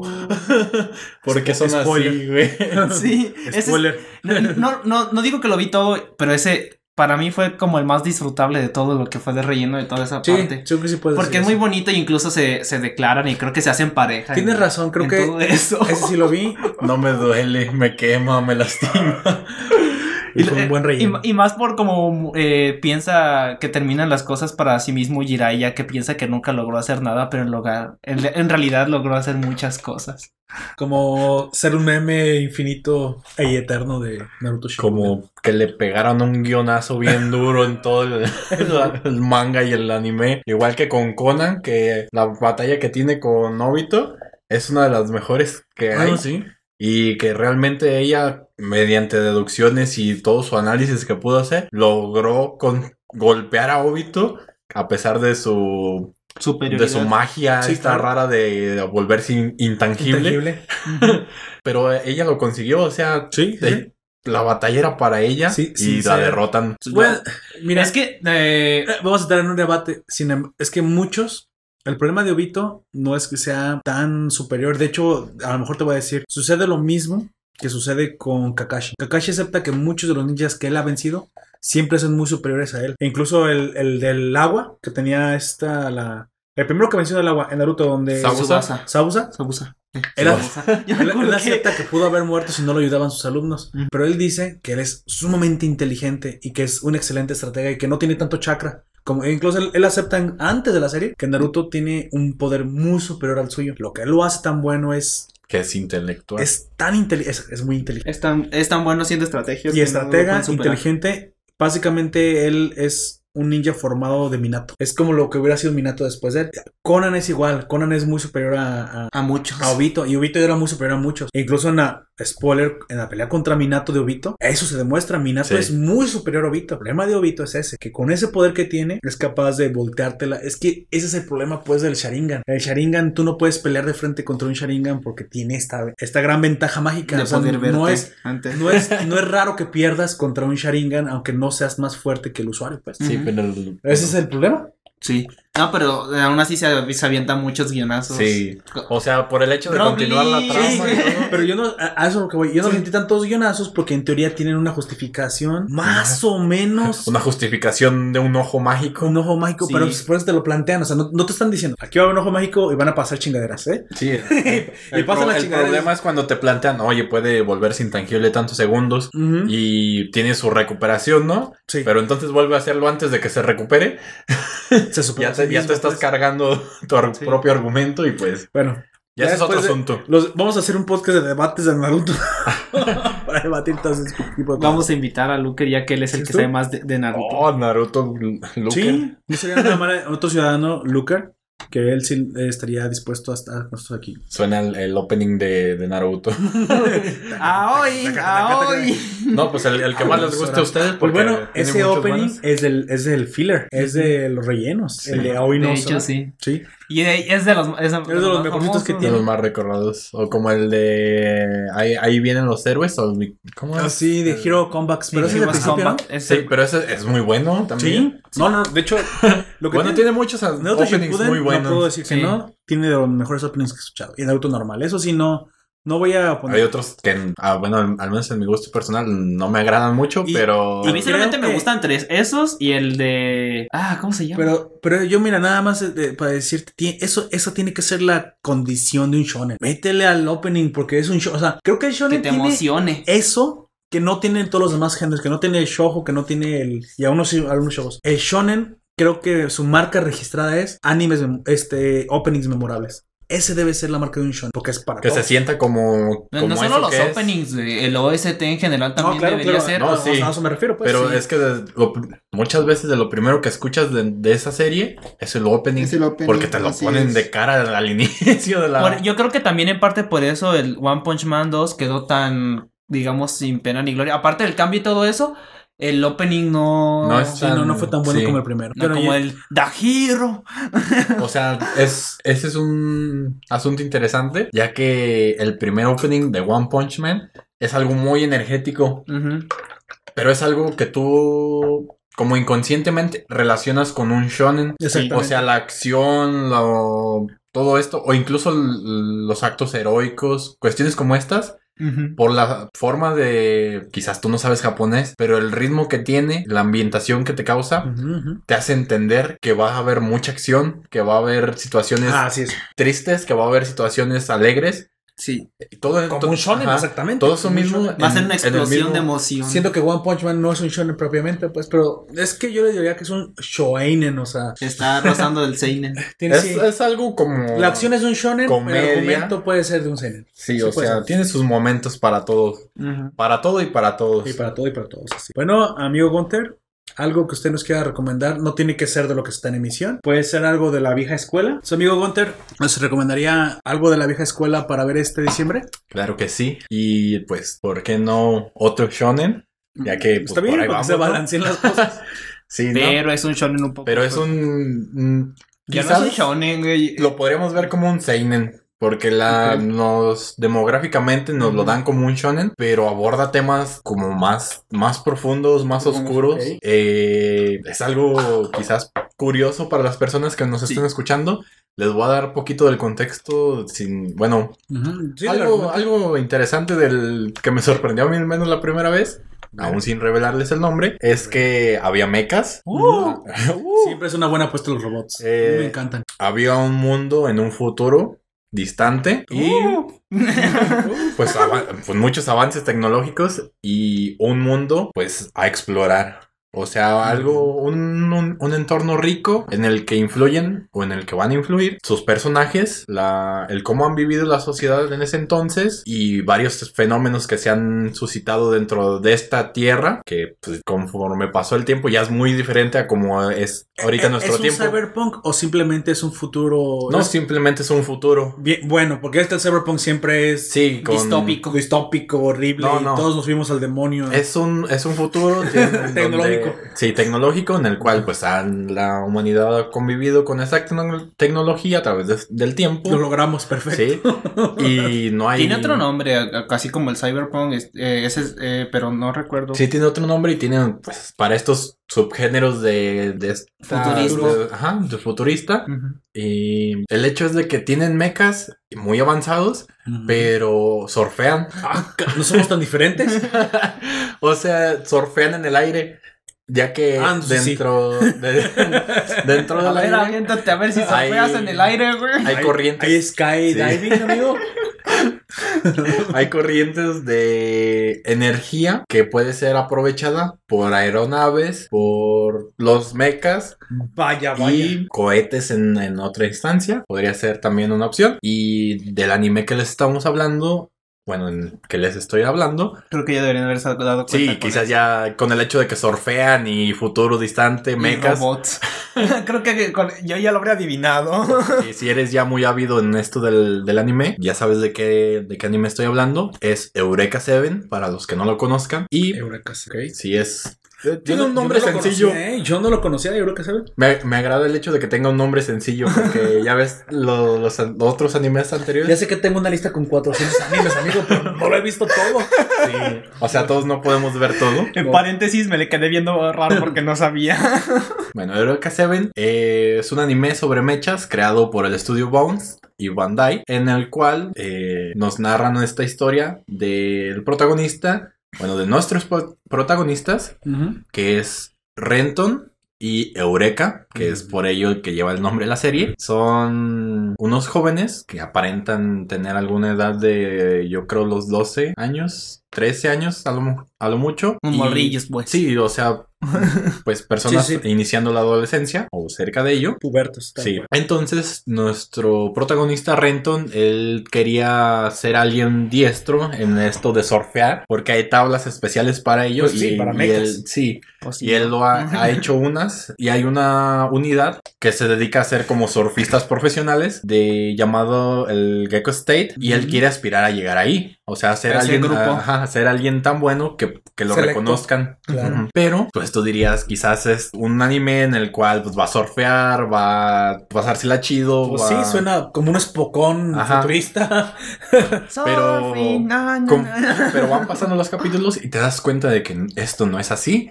Y de que hay mucho, mucho más, más contenido, más de dónde aportarle riqueza a esta historia. Cuando nuestro segundo protagonista, que es Eureka, llega a la vida de Renton de una forma muy aparatosa, ya que sufre un accidente en uno de los mechas que usan. Cha. Así es.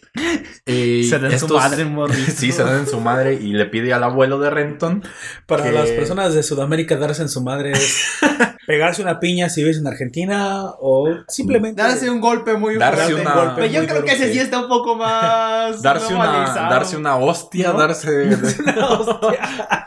sí, ¿no? Hostia, Bueno. Disculpen, tratamos de hacer De- este sí. español muy- lo más genérico posible, pero hay veces que simplemente no se para puede. que todos los que nos escuchan podamos eh, Entendernos, entendernos, entendernos, claro.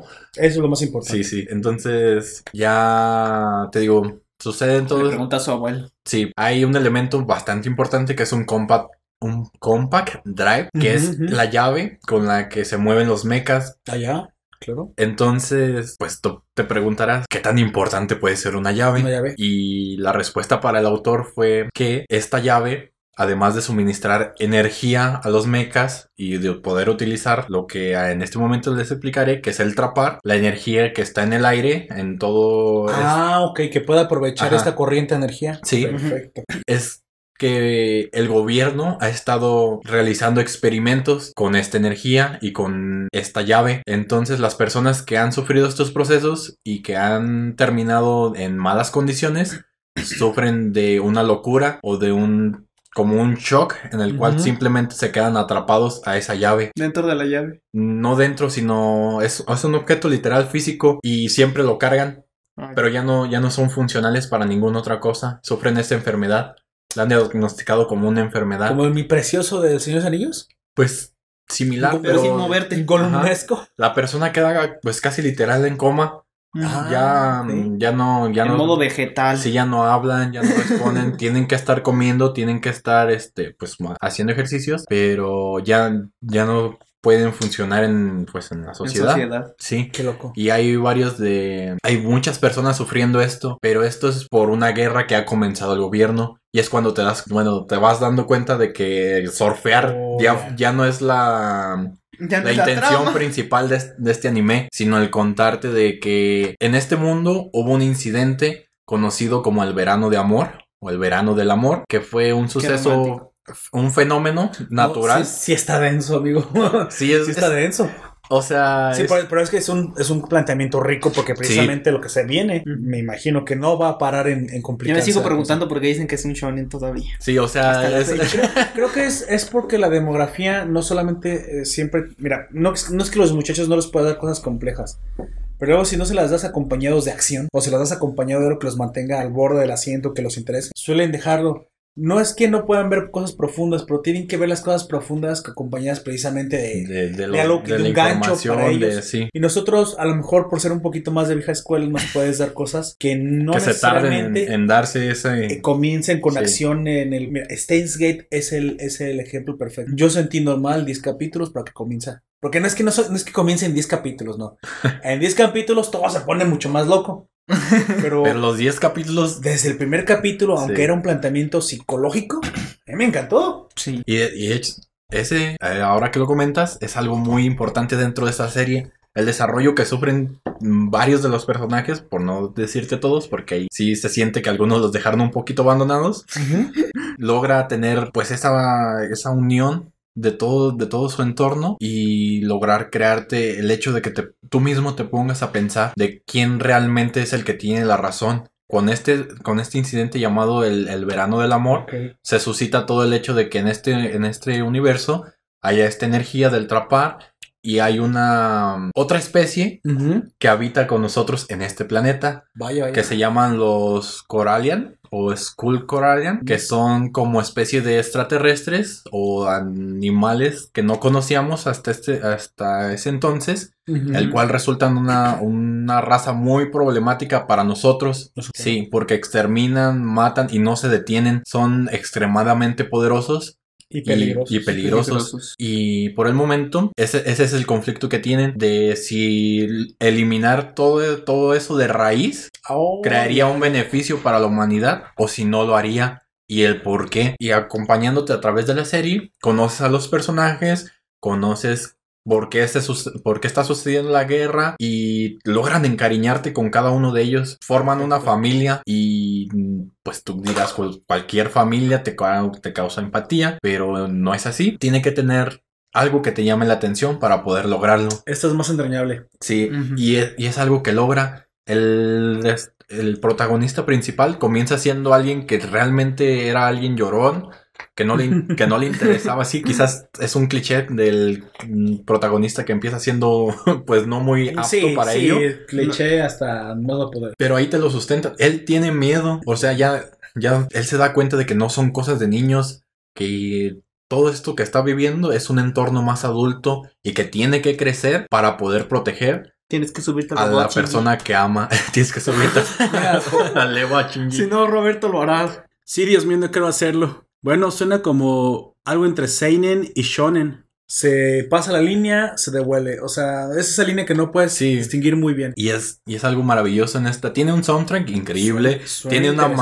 una magnífica animación. En ningún momento vas a sentir que decae. Porque realmente le han puesto mucho empeño en ella. Mucho dinero. Sí, mucho dinero. Y es una historia atrapante. La verdad es que sí, suena que bastante buena. realmente cuando te acercas a los arcos finales de, de esta es cuando te, te das cuenta de que no es simplemente es el hecho de que sea un ente o varios entes vivi- conviviendo contigo en, el, en esta misma tierra, sino el qué sucedería si los exterminas y si es correcto o no hacerlo, si ¿Y qué incluso repercusiones? ajá, qué repercusiones tiene en este universo. Suena como Avatar. James Cameron, o sea, suena como Avatar de James Cameron. Y eso fue precisamente algo de lo que el maestro James Cameron pudo meter en su argumento. Que precisamente, aunque es un futuro, aunque es ciencia ficción y aunque se lo trae a las masas de una forma. Por eso, por eso mira, sí, sí, Avatar también cae como en esa línea. Tiene un, pen- un mensaje profundo que te ingresa a tu mente sin haberlo sentido. sí, o sea, Es la moralidad. tiene su transición, pues. Tú eres el que estás ahí invadiendo Ajá. y tú tienes el que tienes que respetar, pero entonces ¿Está bien o ¿Cuál es la mal? línea? Exacto, Ajá. me gusta, me gusta, ¿En creo qué, que sí la en veré. qué entorno podría ser justificado es, es todos ¿Cuál es el estos punto de no, de no retorno? Sí, Perfecto. y eso es, bueno, por esto y por muchas cosas más que tendrás tú que descubrir al momento de verla. es Aunque que- siento que dijiste muchos spoilers. No, sé. no, no. O sea, No, yo sé que no. Yo sé que no. No lo he terminado de ver todo, pero yo sé que no. Pero siento que, no sé, me dio la sensación por, de la- que. por lo complejo de la historia Sí, parece, pero que- es que lo tiene que decir, no. no, puede- no te puede dar un argumento. el, hecho de que todo lo que hayas escuchado hasta este momento se sienta como Aoyak nos dice, Sí. que sea un spoiler. Para nada. Realmente son datos como muy superficiales que tú, al ver la serie, Vas te vas a dar cuenta. Hasta en el primer Ajá. capítulo no te, te enteras en los primeros 10 minutos de todo esto. Sí. Nada más que el- digamos que el establecimiento del mundo tiene que ser así, tan complejo, porque dentro de este mundo complejo, ahora ahí te va, ahora si pensabas que era complejo el mundo, no. Hay todavía más ahí dentro. No, has visto nada. Sí, de, de- Así es- es. eso que mencionas es, es algo de lo que sucede en la serie. O sea, cuando entiendes qué es lo que ha sucedido, llega la serie y te dice, mira, por fin ya lo entendiste. O sea, no, no, Sí, te, sí, no te trata de, de tonto o así como otras series. Qué pues bueno. a veces sí se, Qué bueno.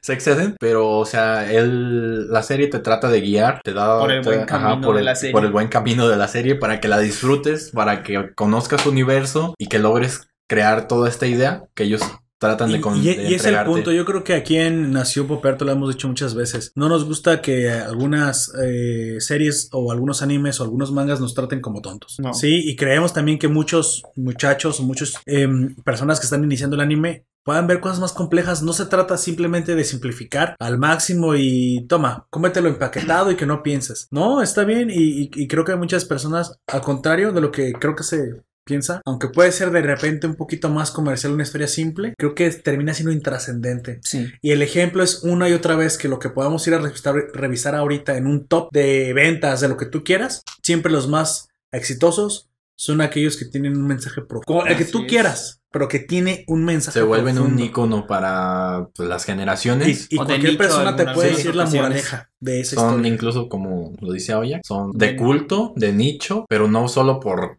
este Y ¿cuál es la- comerciales también, la- ¿por qué no? Hay cosas pues, comerciales sí. que Están bien. que están Y, bien. No, y a por veces ser, incluso se este, hacen atemporales. Atemporales, esa es una muy buena palabra, atemporales. Es una serie que no te va a costar verla por la animación o por que se escuche mal, nada de Te- eso. tenemos un- una crónica de esas que es Claymore precisamente. Así es. Sí, de, es de bastante esas pocas joyas que envejecen muy bien. Muy bien.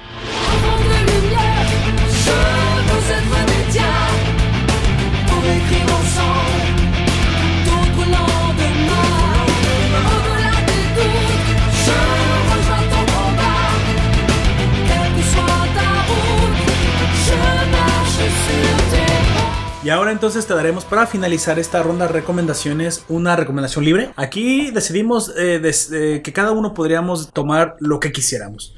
Un libro, un manga, una serie, una, una película, un drama, lo que sea que creamos que los ciudadanos que nos están escuchando disfruten para este diciembre o para cualquier época del año, porque precisamente la que yo estoy a punto de decir me encantó.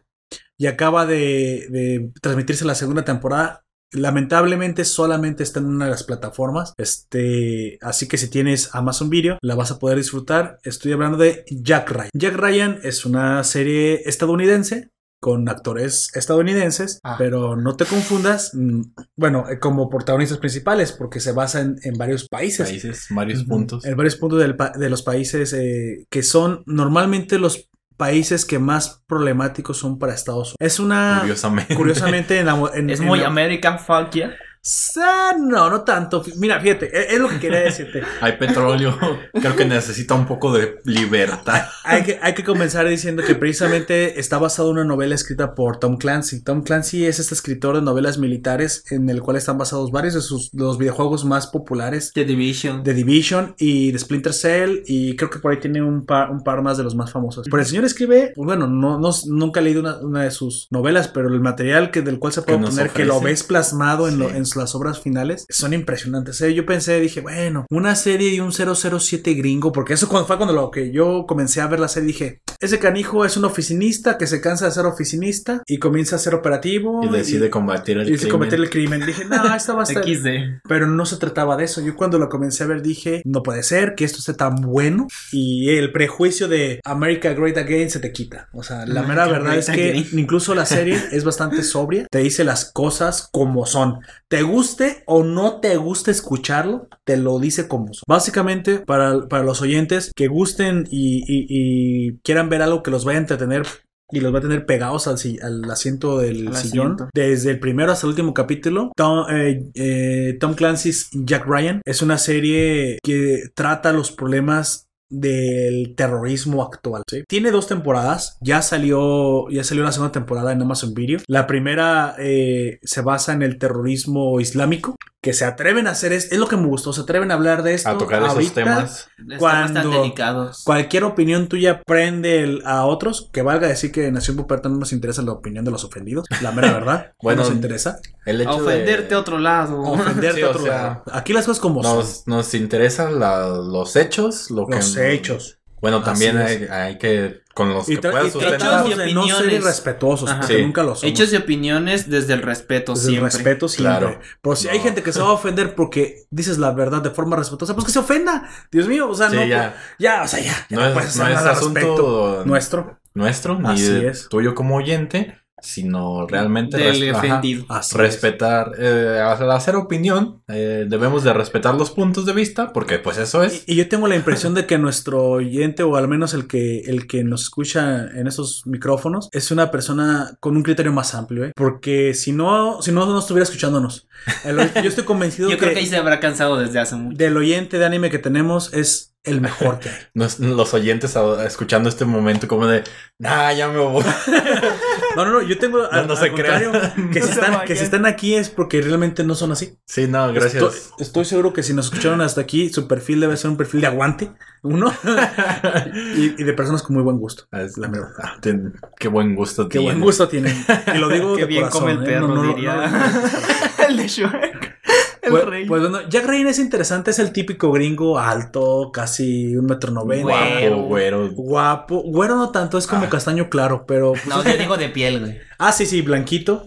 Pero el tipo, mira, el tipo no te cae mal. Desde un principio es como que viene a todo dar. Pero tiene, tiene un pasado militar, como siempre. Fue miembro de una división que toda su división fue exterminada menos él. No. Entonces tiene culpa del sobreviviente. Este, pero es sumamente inteligente. Incluso tan inteligente que su Quizás por eso no está muerto. por De hecho, eh, puede ser posible que no esté muerto por eso. Su siguiente trabajo fue en la CIA y es un analista de la CIA. Pero es este analista que todo el tiempo eh, encuentra pistas sobre lo que los demás no vieron, que su instinto, digamos, de porque pues el 007 no solamente es una persona de acción, sino que yo lo, yo listo. mucho, es muy listo.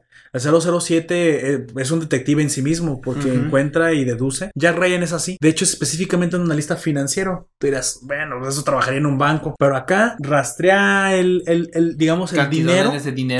Y descubre que gracias a lo que se está comprando y las anomalías que hay, puede ser con su mera eh, instinto y especulación que se esté forjando un ataque terrorista. Tú dirás, ah, que se jodan los gringos, que los ataquen, se lo han ganado. El problema es que los ataques al principio no son a los gringos, es específicamente personas. esa es a una comunidad y es en Francia. Mm. El primer ataque, no lo voy a spoilear, nada más te lo voy a decir. El primer ataque es en Francia. Sí, Jack Ryan trata de, de avisar a sus jefes. Jefes, esto se viene mal. Va a suceder algo peor que el 911, va a suceder algo extremadamente grave. Pero ¿qué pruebas tienes? Es que tangibles no las tengo, pero tengo miles de datos que apuntan a mi teoría. Y es más que una hipótesis, es muy posible por estas y dadas Es muy razones probable de que bien suceda. sustentadas, no le creen y sucede. y cuando sucede, voltean a buscarlo. Es, ¿Cómo sabías? Pues no sé, quizás me escucharon. Ahí Para- dice. Para eso trabajo para ustedes. Ahí dice ataque. Eso iba a suceder. Es un matadero. Es una, una, una parte muy cruel. Sí. Hacen un matadero pues, de personas. Sí, Y no lo escucharon El a hecho él. de que mencione de que sea peor que el 911, que para Sí. muchos es la peor tragedia que ha sucedido. En, Sí, sí, ya, sí. ya te da un contexto realmente de qué Y- tan fuerte es la situación. Y entonces precisamente la ahora sí comienza el argumento y se basa en que precisamente su jefe inmediato, que ya cree en él, lo saca de la oficina y dice, vamos a Francia, vamos allá, vamos al campo. Me tienes que dar datos, me tienes que guiar porque lo que acabas de decir es sumamente importante. Oiga, y de hecho, eso, eso sí lo voy, a, lo voy a spoilear porque no es ni tan interesante. Llegan por él a una boda. Está en una boda a campo abierto. Es, es más, se está ligando ahí a una, a una doctora que está muy guapa, por cierto. La, que dice la termina ligando, por cierto. Se la está Vaya, ligando, vaya. pero no crean, o sea, no es un pata, es un caballero, es un caballero. ¿Cómo se llama usted? Ay, es que guapa está usted y la fregada. Y en eso llega un helicóptero. Eh, y él dice, bueno, ¿a qué te dedicas? No, pues yo me dedico, solo soy un simple analista financiero en Asia. O sea, peca de modesto. ¿En serio eres solamente? Entonces, ¿por qué te invitaron? Porque aquí hay pura gente muy importante. No, lo que pasa es que soy amigo de tu pa del amigo de tu padre, que la, porque el señor ya está viejo, el, el con el que está, ah, la hija de quien está hablando. La señora está muy guapa y está soltera y dice, pues bueno, de aquí soy. y en eso llega un helicóptero con militares, se bajan y ¿quién es el doctor Ryan? Porque aparece un doctor en quién sabe qué demonios. Dice, él, ¿qué, qué, qué, yo qué? Venga, señor, tiene que acompañarnos, es urgencia. Pero no, no, no, ya. ¿Puedo ir por mi auto? No, alguien se lo va a llevar. Y en eso baja un soldado, dan las llaves del auto y corre. ¿A dónde, a dónde lo llevo? Me lo llevo, llévaselo a su casa. Y pero, pero, ¿y se lo llevan de la boda? Y, se está viendo, le dice, me, te llamo, y dices, analista financiero, sí, claro. Me imagino al, Pobre tipo. al que le dieron el trabajo de conducir el carro como de, por fin el trabajo de mi vida. Sí, por fin voy a hacer algo interesante. Pobre tipo, fue nomás llevar el carro a su casa. Pero te imaginas, o sea, No, es 10 años de entrenamiento militar para, correr, para conducir un maldito carro. no, o, bueno, quizás mi imaginación funcione un poquito diferente, pero es como de la situación de le entregan las llaves, sale corriendo al, al auto y sucede toda una historia diferente, ¿no? Ahí, en el que tiene que pasar toda una aventura para llevar el carro de, El héroe realmente es ese tipo que de ese- el ca- el carro. del el auto de Jack Ryan a su casa. ¿Qué clase de honk es ese?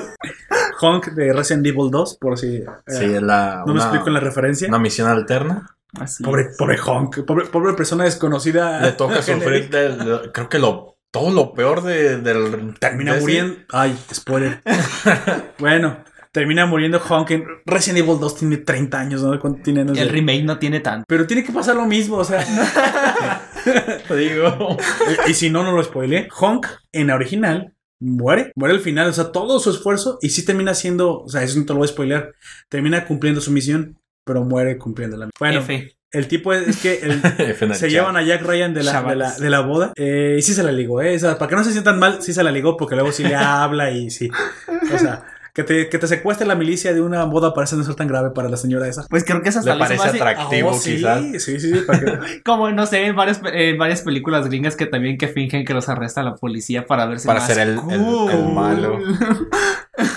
El, caso es que de ahí comienza lo grave, ¿no? Si se lo llevaron a hacer operativo en, no recuerdo si Irak o, qué país del Medio Oriente, y él tiene toda la razón. Y, es más, no solamente tiene toda la razón, es más grave de lo que él incluso había visto. Si te imaginas qué clase, obviamente sí es un jeque musulmán, es un, es un jeque musulmán que tiene unas motivaciones muy profundas para atentar contra no solamente Estados Unidos, El mundo. el contra el mundo occidental, porque tiene Está en contra de la ONU por no dejarlo tener lolis.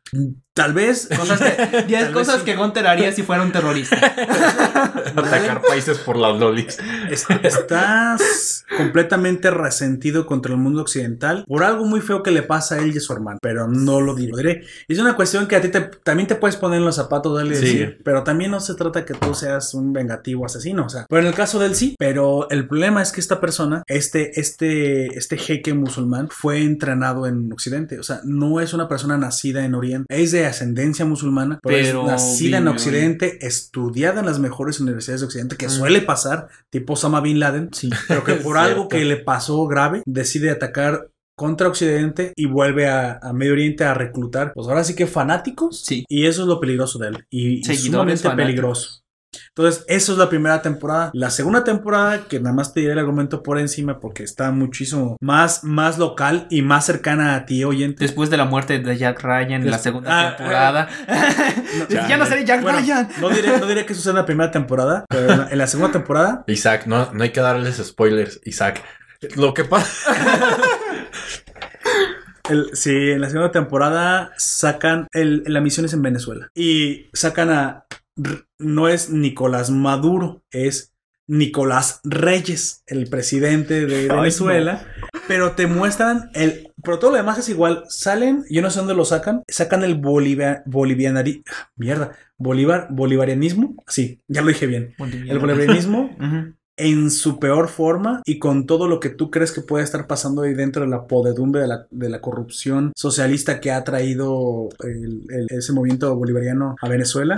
Y de sus relaciones que ya todos sabemos a gritos que tiene con China y con, y con la Unión Soviética para desestabilizar Estados Unidos. Ujú. Pues porque precisamente quieren. No es porque Estados Unidos sea el bueno, pero la, Mira, más vale bueno, malo conocido que bueno por conocer, porque al menos los gringos nos quieren vender y estos nuevos están tratando de, pues van a quitar la hegemonía y se van a llevar a quien quieras por, por Por- delante. Por delante. Yo no digo si al revés hubiera sido diferente, pero el caso es que esta serie te muestra algo muy raro de lo que está sucediendo y lamentablemente el pueblo venezolano está viviendo una, una opresión, la está viviendo y te la sacan en la serie. Es que no se cortan. Y lo que me gustó mucho es que el, te, tienen, te tienen tanto respeto como oyente que en esto voy a aplaudir a Amazon. Las personas hablan español. Pero los gringos, cuando hablan español, incluso se ve que lo aprendieron. Que los mandaron a las escuelas porque no es yo les quiero un cigarro, me puedo vender un cigarro, por favor. No, no, no. Español, Llega- español. Con unas acento, ¿me podría vender un cigarro? Mm. O sea, ah, canijo, dice, se lo- los mandaron a una escuela. Se tomaron el tiempo, de- Tiempo. De, que lo y tienen hasta el acentito venezolano para que sepas que son de ahí, o sea, que estuvieron ahí. Dices, oh por Dios, se ve que se están tomando en serio. O sea, obviamente con el musulmán yo no lo puedo distinguir, pero me imagino que el árabe era árabe de verdad y, y los que no hablaban árabe Pues también cuando tienen su acento. A lo que me refiero incluso es cuando los operativos gringos que viven en Arabia, que están allá de infiltrados, pues hablan árabe obviamente porque están ahí infiltrados, lo hablaban y no te lo traducen a ti. Aunque está doblado al español, lo único que doblaron fue el inglés. Todos los idiomas originales que se hablan en la serie ¿Le aparecen subtitulados entonces? aparecen subtitulados, así es. Y le, pero le ¿Está tienes que, sí, le, le tienes que poner mucha atención a los subtítulos porque van en Porque eh, son No se paran. información importante. Información y- importante. No crees que nada más hablan en español por... No, las cosas que dicen en español en la segunda temporada en Venezuela son parte de la trama. No es como que, ah, esos tipos hablaron y ahorita me van a decir en inglés lo que yo... No, todo, no. todo lo importante. No. Ponles atención. Y, peor, ni siquiera está genérico. Está muy localizado. Hubo cosas que yo dije, bueno, yo entiendo porque pues entiendo a, a mis hermanos sudamericanos y entiendo cosas que dicen en, en algunos localismos, pero Otros que no. ¿Qué pasa con el gringo? O sea, bueno, la traducción tienen que traducir ese localismo. Pero De sí dicen la concha tu guato madre. O sea, es. ¿Qué? ¿Qué en serio? O sea, está bien, lo entiendo. Gonorrea, párase. Pero y esas cosas. no sé, no sé. es, es como hablaría la gente en la calle y te lo muestran tal cual es. Se me, se, o sea, le metieron una lana. Se nota que cada capítulo es una película. Es un poquito más de una hora. Una hora, una hora cinco, una hora diez a veces el capítulo. Y Jack Ryan en esa segunda temporada precisamente tiene que resolver un conflicto de lo más genérico que no te lo voy a spoiler mucho. Que Maduro se metió a hacer tratos con los chinos y que eso va a afectar de forma muy grave a ciertos intereses gringos, pero intereses no, No solo... es Maduro, es Reyes. Ah, sí, perdón, Reyes, Reyes, pero esos intereses le concierten. confundido de si estabas Perdón, sí, sí, cierto. real. Fíjate, es que es, eso es a lo que me Es tan, refiero. es tan real la serie. Ya no sé si estoy viendo una noticia, un documental, o una película de ciencia ficción, o ciencia, digo, o inventada porque está basada en hechos reales. Aquí afortunadamente sí da como que un vuelco y al final eh, la historia adentro tiene otro, otro fin, hay otros Otra malos conclusión. otra conclusión, pero te digo que no, no se lo cortan. Los barrios que sacan pueden ser barrios en cualquier eh, provincia hispanoamericana de lo más bajas y la sacan. Sacan el tallercito de la esquina que vende con- droga. que vende y, droga y, y- y sí. arregla carros. Y... Sacan las colonias todas feas, o sea, lo sacan. O sea, son, sí se fueron, no, no, lo- no lo deben haber hecho en, en- en Venezuela. Si lo hicieron, lo hicieron en Colombia, o probablemente incluso hasta aquí en México. Pueden haberlo hecho en algún, en uno de nuestros países. No creo que se hayan arriesgado a meterse a Venezuela a hacerlo, pero con los actores, con acento, tal cual, para que te la creas que son de ahí.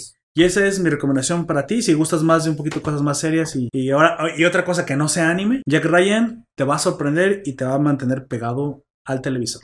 Chale, nosotros que nomás vamos a hablar de... Y entonces, amigo Jack, ¿cuál sería su recomendación libre para este diciembre? Bueno, para este diciembre yo recomiendo una serie francesa que se llama Wakfu. Es una... Eso está muy libre. Sí. sí. sí. Sí, eh, es bastante buena y está basada en un juego. Bueno, en dos juegos, uno que se llama Dofus y otro que se llama Wakfu. Este, y bueno, es producida por y distribuida por Ankama, así se llama la distribuidora francesa. Y el diseño de personajes es por Xavier Shah Housin y Kim Cho y está dirigida por Anthony Ruxto. Con acento francés, por favor. sí. No, no, no te creas.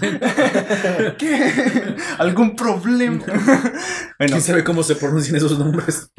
Es, el- es- francés sí sé, pero no estoy seguro del que el Kim Cho sea francés. ¿Quién Oye, sabe? No, oye, no. Quizás ahí nació Bueno, y sí. es francés, pero sus papás Entonces eran de otro lado. lugar. Sí, porque el otro es Ruxto. Luxto. Ok. Anthony Ruxto. Bueno, este, la historia gira alrededor de un niño que se llama Yugo. En el primer capítulo se, de- se da a entender que hay una especie de cazadores como cazarrecompensas, pero ella, ella le dice de otra manera. Y ellos utilizan, en vez de ar- eh, armas como espadas y todo eso, algo que ellos llaman palas. Y mientras... Shovel Knight. algo así. Lo agarran a pa.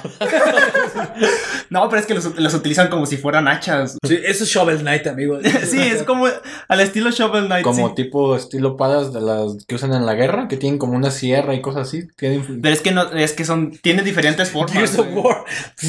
No, no, no has visto las palas de- palas de militares? Sí, tienen, Son como más planas, no tienen una... Un... no tiene la hendidura Oh, y de un lado está cerrado, güey. Para Sí. que pueda, es que es un hacha, es una pala y es una espada al mismo tiempo. Victorinox. Sí. Patrocina- O sea, la, la idea es de que les sea fun- muy funcional en todos los... En caso de que Entornos que necesiten tenga que un hacer. hacha o algo así. Ajá. Ajá. Perfecto. No, pero no es que parezca, es que ellos les dicen palas, pero no parecen palas. eh, Son hachas tal cual, a lo que yo veo. Pero ellos les dicen así. Y ah, el que es el, el padre adoptivo de Yugo le llega este un ser misterioso empujando una carreola. Llega con él, este, Ajá. un niño en, en una especie de como manta en la que cabe él adentro completamente y después se convierte en el sombrero que él usa todos los días.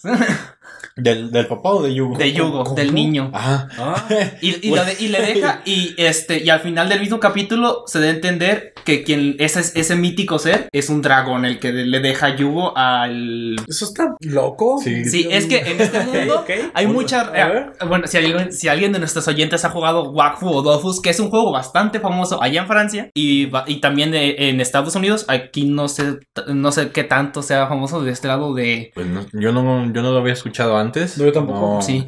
Bueno, hay muchas razas que son este. Los. mm, los Sharamshan, los Rud, los. Este. Bueno, son muchas. Son muchas, Sí, claro. este. Muchas razas, como todo RPG, por así decirlo. Y. Este. Bueno, él le deja al niño. Y el niño crece hasta que cumple 10 años. Que es cuando se va a cumplir como la profecía de. Que le dijo el dragón a él de que el niño tendría que ir a buscar su propio destino. Vaya, vaya, vaya. Y su destino es. Pelear contra spoiler. las fuerzas Ah, del mal. ah, sí, es o- spoiler. Ah, ok, Eso ya es entonces- spoiler. Bueno, supongo que es una recomendación muy original. Sí, es La que mera es, es bastante interesante porque no solo tiene tres temporadas, sino que también tiene capítulos especiales sobre lo que pasa antes, un poco antes de la serie. Porque a- aparte de eso también están los maestros que son... Hay, hay muchos personajes adorables que son como gatitos y es una raza específica también. Pero son los, eh, los- De todos los que salen en la serie son, los más- son de los más Y cabrones ahí es para... donde pueden observar el lado, el lado furro de, de. De hecho, no, de hecho hay muchísimos for- furros. Hay una serie, hay una raza completa que está basada en pandas borrachos. Tal vez eso esté sacado del Warcraft Es lo que directamente. te voy a decir, Pandaria. Sí, Sí. por eso se llaman pandawas, güey. Pero lo que pasa es que este la gente va de todo el mundo, específicamente a ellos, para buscar alcohol. Porque Yo también no lo se, haría.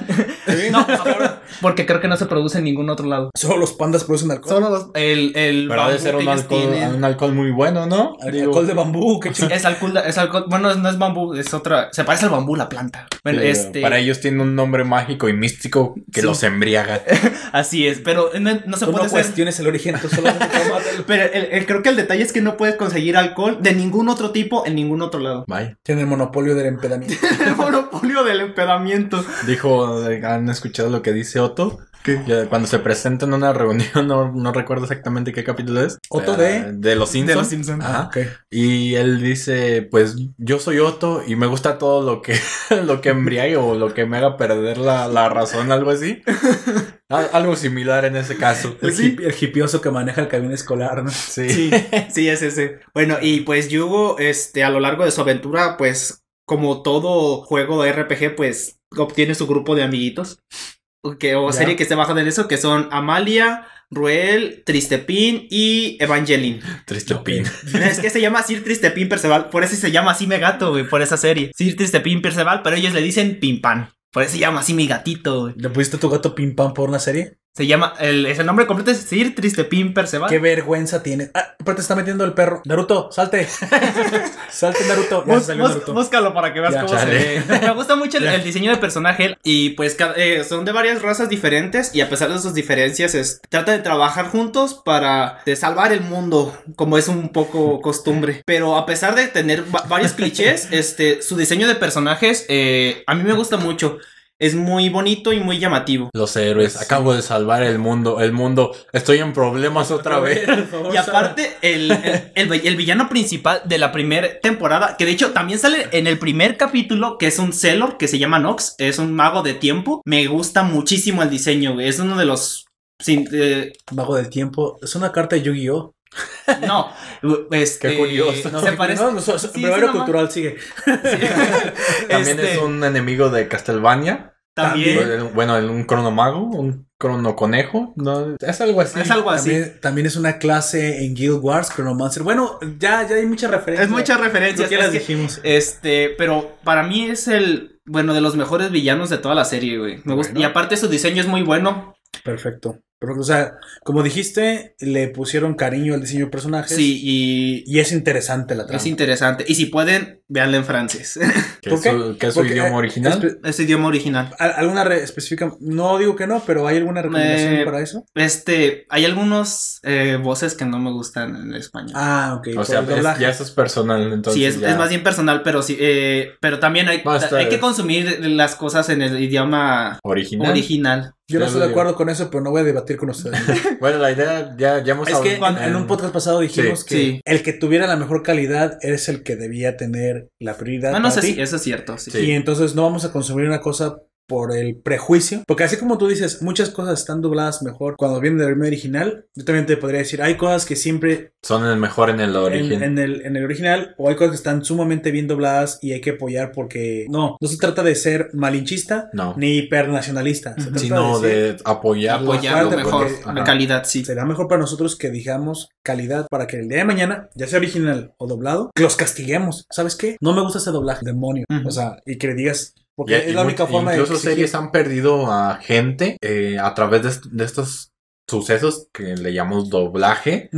Que hay personas a las que de plano no lo toleran o no, o no le parece la, de la suficiente calidad para poderlo consumir. Perfecto, De me hecho. gusta la idea. Me, me- me gusta que se castigue Sí. la falta de calidad, ya sea en el original Sí, o en el doblado. Un claro ejemplo de ello sería Hora de Aventura en su doblaje al español latino, en este caso, en, bueno, en- para México. Y fue una de las quejas de que el cambio de la voz que le hicieron a A Jake, Jake. no les agradó a la gente para nada.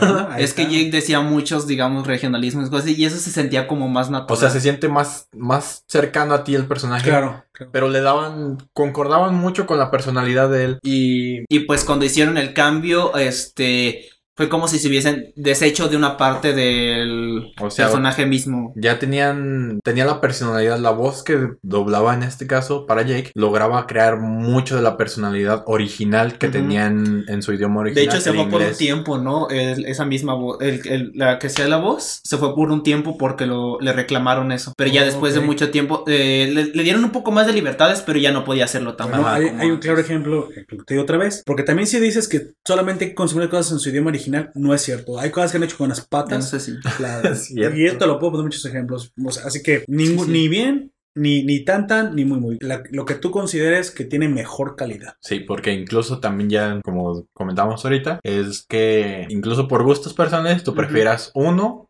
que es el original, o su Y lo mejor es doblada. que los dos vengan con buena calidad para que ahora sí Para que puedas tú mismo juzgar cuál es el que prefieres y ya, pues esto es en base a, a ti, a, A tus ti gustos. Sí, pues en base a mis gustos está mejor el, el, el doblado en francés. Perfecto. Ah, sí, sí. Así ni quién te Sí, llama. Y bueno, aparte que tiene un mundo bastante amplio que los puede llegar a atrapar. ¿no? Y usted, amigo Gunter, díganos su recomendación libre. ¿Qué nos recomienda para este diciembre? Y mi recomendación extra, o en-. ¿Libre? bueno, libre, en esta ocasión será un manga, el cual nos trata, eh, lo planteo como un thriller, thriller suspenso. No tiene anime este manga, ¿verdad? no, no No. tiene Es anime. puro manga. Y me gustaría realmente que lo tuviera, que tuviera una animación, porque me da curiosidad saber el cómo los, eh, algún estudio de animación podría realizar, pues, el plantear este, este entorno, Ujú. que es bastante curioso. Y pues el manga que el- el yo les recomiendo Ujú. es Tenkuochipan o eh, High Rise Invasion, Hay invasión de por las ah, alturas. o Invasión por las Alturas. Vaya, vaya. es El interesante. Su argumento trata de Yuri, una chica de instituto, supongo que... qué, qué raro. Vaya, qué raro.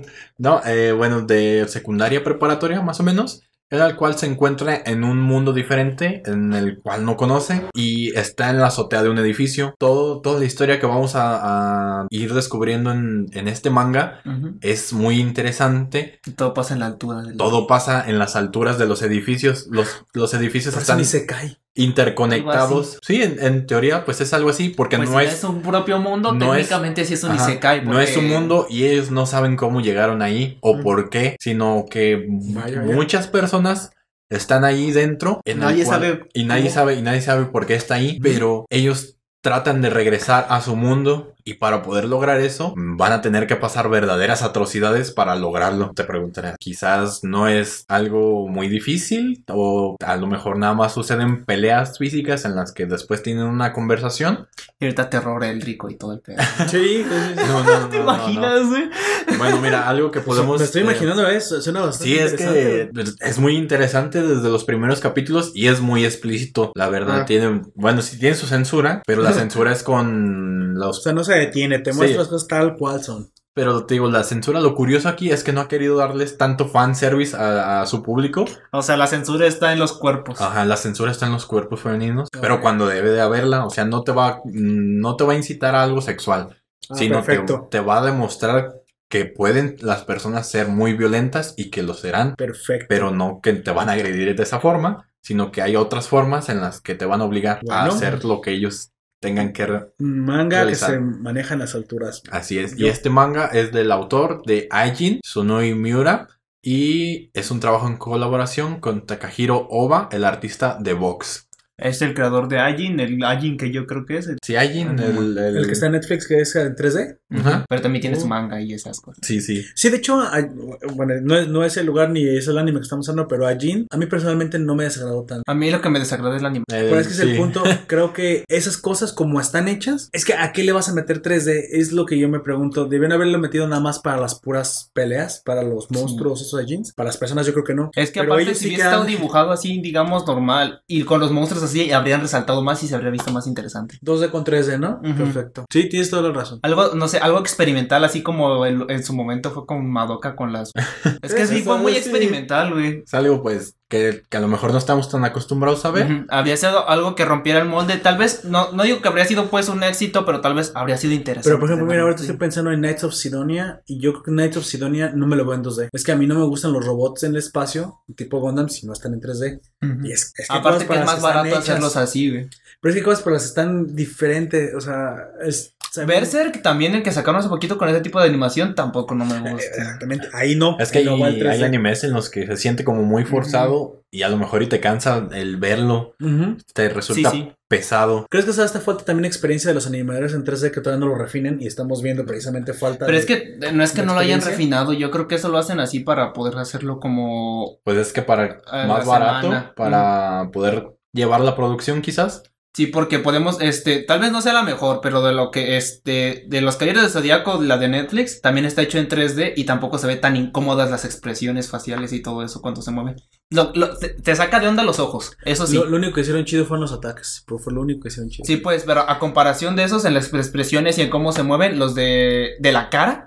Los de, los de los Caballeros del Zodíaco de Netflix está bien Va. a comparación. Eso es a lo que yo me refiero, güey. Ahí sí lo hicieron bien. Sí, y luego también está aparte lo que sería la animación de la película que también la sacaron hace un poquito de los caballeros, que está muy bien todo, pero eso ya es calidad Ah, de la- película. La, la leyenda del santuario, pues. la Sí, pero eso, todo eso ya calidad de película. No, ese es pues, otro. Eso que eso te que voy a estoy- decir, por eso, no, es, es a lo que voy. Por eso no debemos exigir tampoco tanto. Porque eso ya son calidad de película y nada más es como un one shot, por creo, así decirlo. Creo que voy a decir que si van a hacerlo en 3D, va a costar tanto que obviamente no vamos a encontrar la misma calidad. No, es lo, lo que te digo por motivos de producción, por el hecho de poderla sacar semanalmente o quizás mensualmente, tengan que hacer esos Sí, pues, recortes. Y luego también aparte Godzilla, las de Netflix, tam- hablando también de él, este... es el mismo tipo de animación. Tienes el mismo tipo de animación. Pero les quedó padre, fíjate, o sea, al hacer, al hacer así Godzilla, precisamente se ve Más imponente. aprovechan más. Es lo que te digo, a veces el 2D, hay cosas de 2D, hay cosas de 3D, hay cosas donde el 2D y el 3D tienen que ir en el mismo lugar porque como todo, no todos los Pues casi todos son los iguales. Gundams que están sacando últimamente Sí, Es que todo lo orgánico, creo que porque somos, como somos humanos, todo orgánico, tendría que estar dibujado porque si no los vamos a encontrar la falla y se nos va a parecer raro. Es como del Valle Inquietante, se les dice.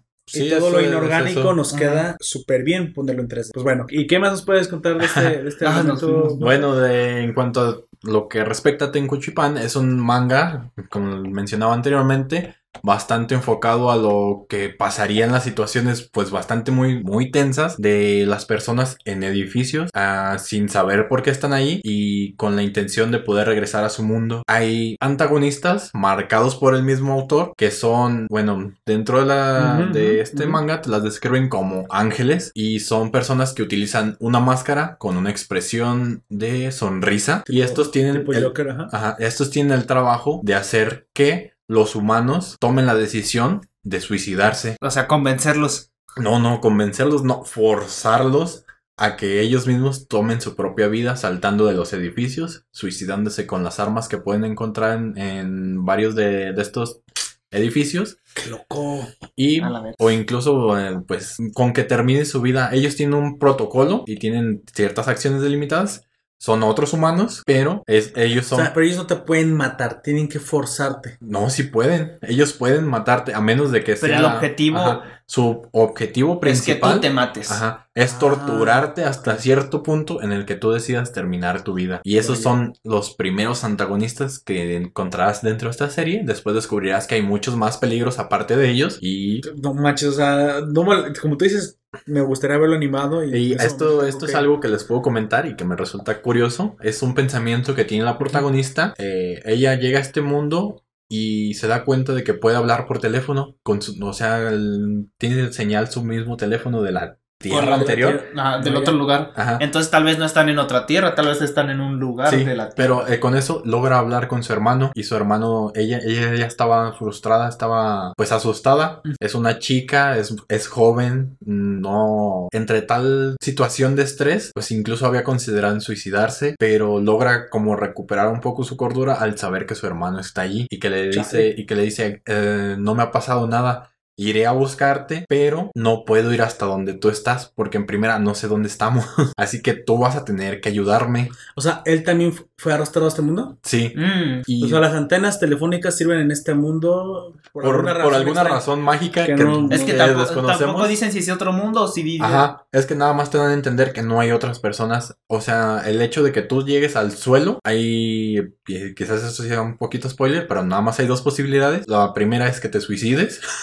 cayendo de un edificio, Cayendo del edificio es como vas a llegar al suelo. Y la segunda sería encontrar una vía, una salida. ajá, una salida o alguna forma de, Sí. de conseguir llegar hasta Si es el que suelo. el suelo es lo que creemos que es. Ajá. Entonces, es, es ese suspenso en el que siempre están viviendo los personajes. El hecho de Mm. tener que protegerse de, de las máscaras, de protegerse de otras personas. Pre- pregunta, ¿ah, ¿en algún momento enfocan el suelo y se ve que no se puede ver el fondo? O sea, hay ves que siempre hay niebla de niebla de guerra. O sea, niebla. Sí. Pues sí, técnicamente es niebla de en, guerra. alguno- en algunos casos sí, en otros no, porque de- hay pues varios, hay edificios alturas. más, sí, más, más cercanos al suelo.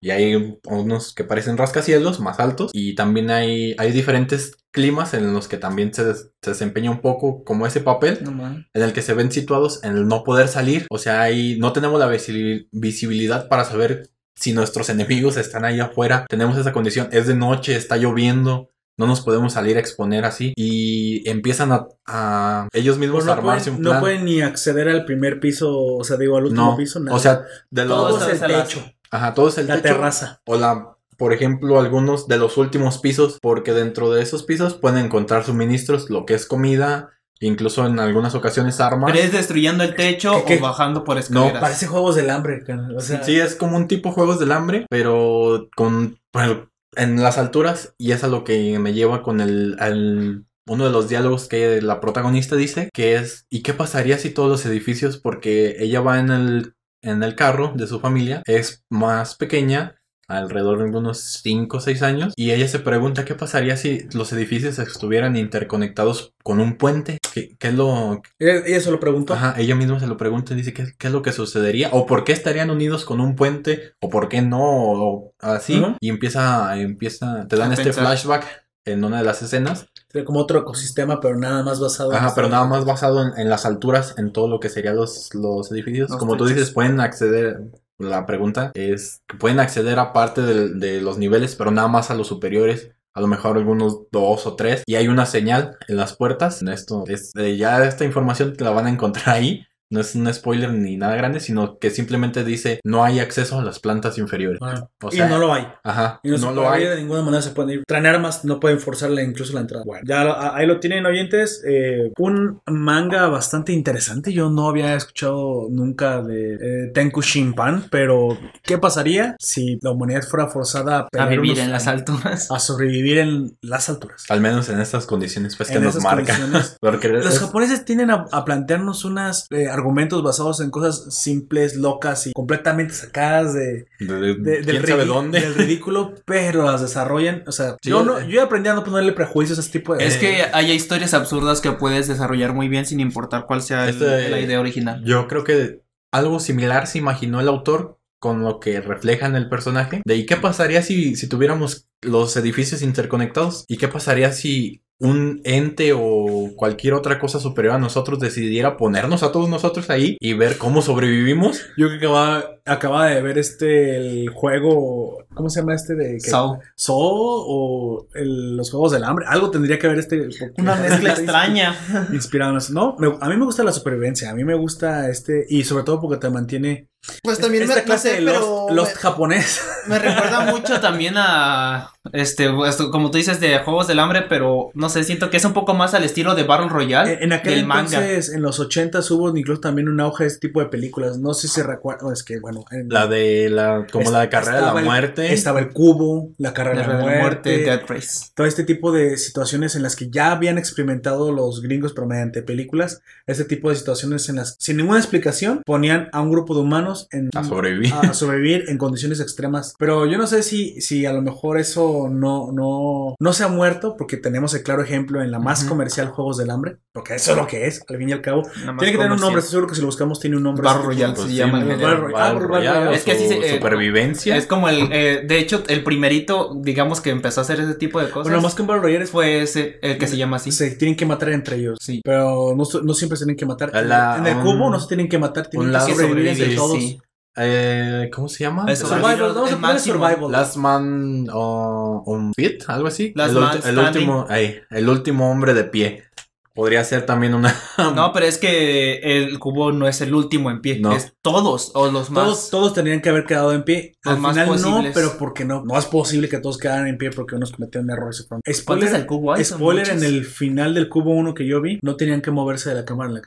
El cubo rotaba. Sí, de hecho.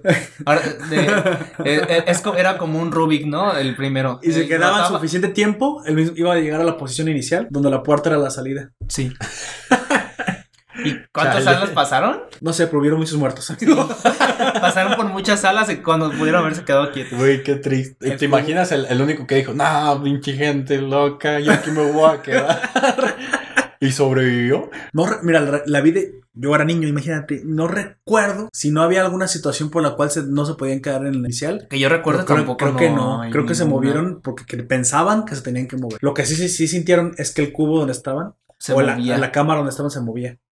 Y que por alguna razón por su movimiento descubrieron o supusieron que era un cubo hecho de cubitos que iba moviéndose en una superestructura alienígena mecánica y yo no sé que puedas decir. ¿Qué personas pero que al tan final no- inteligentes había dentro de ella? cuando se dan cuenta al, al mitad de la película tienen que devolverse a la primera porque se dan cuenta que era donde estaba. Que nomás había que esperar tiempo suficiente que Ujú. completar el ciclo. El, paso es que se- el, la- el problema es que se salen 20 y regresan dos o uno. Ya no Me imagino a todos como de, ¿de quién fue la Y idea? muchas veces en estas pe- películas ni siquiera había sobrevivientes. O sea, acababan con todos. Pues bueno, eh, ya lo tienen. Un Survivability. Que, que un, es un anime de supervivencia. Tenku Shinpan. Es y manga. pues bueno, Un con eso terminamos. Es manga, perdón. Claro. Y que muy pronto, muy probablemente sea anime. Eh, esperemos que, que alguien se anime a tomar esta propuesta. Suena interesante, ¿eh? Sí. Pero Sí. tendría que ser un Seinen. Y es que de repente los Seinen son un poquito más difíciles de traer al público general, pero esperemos que sí.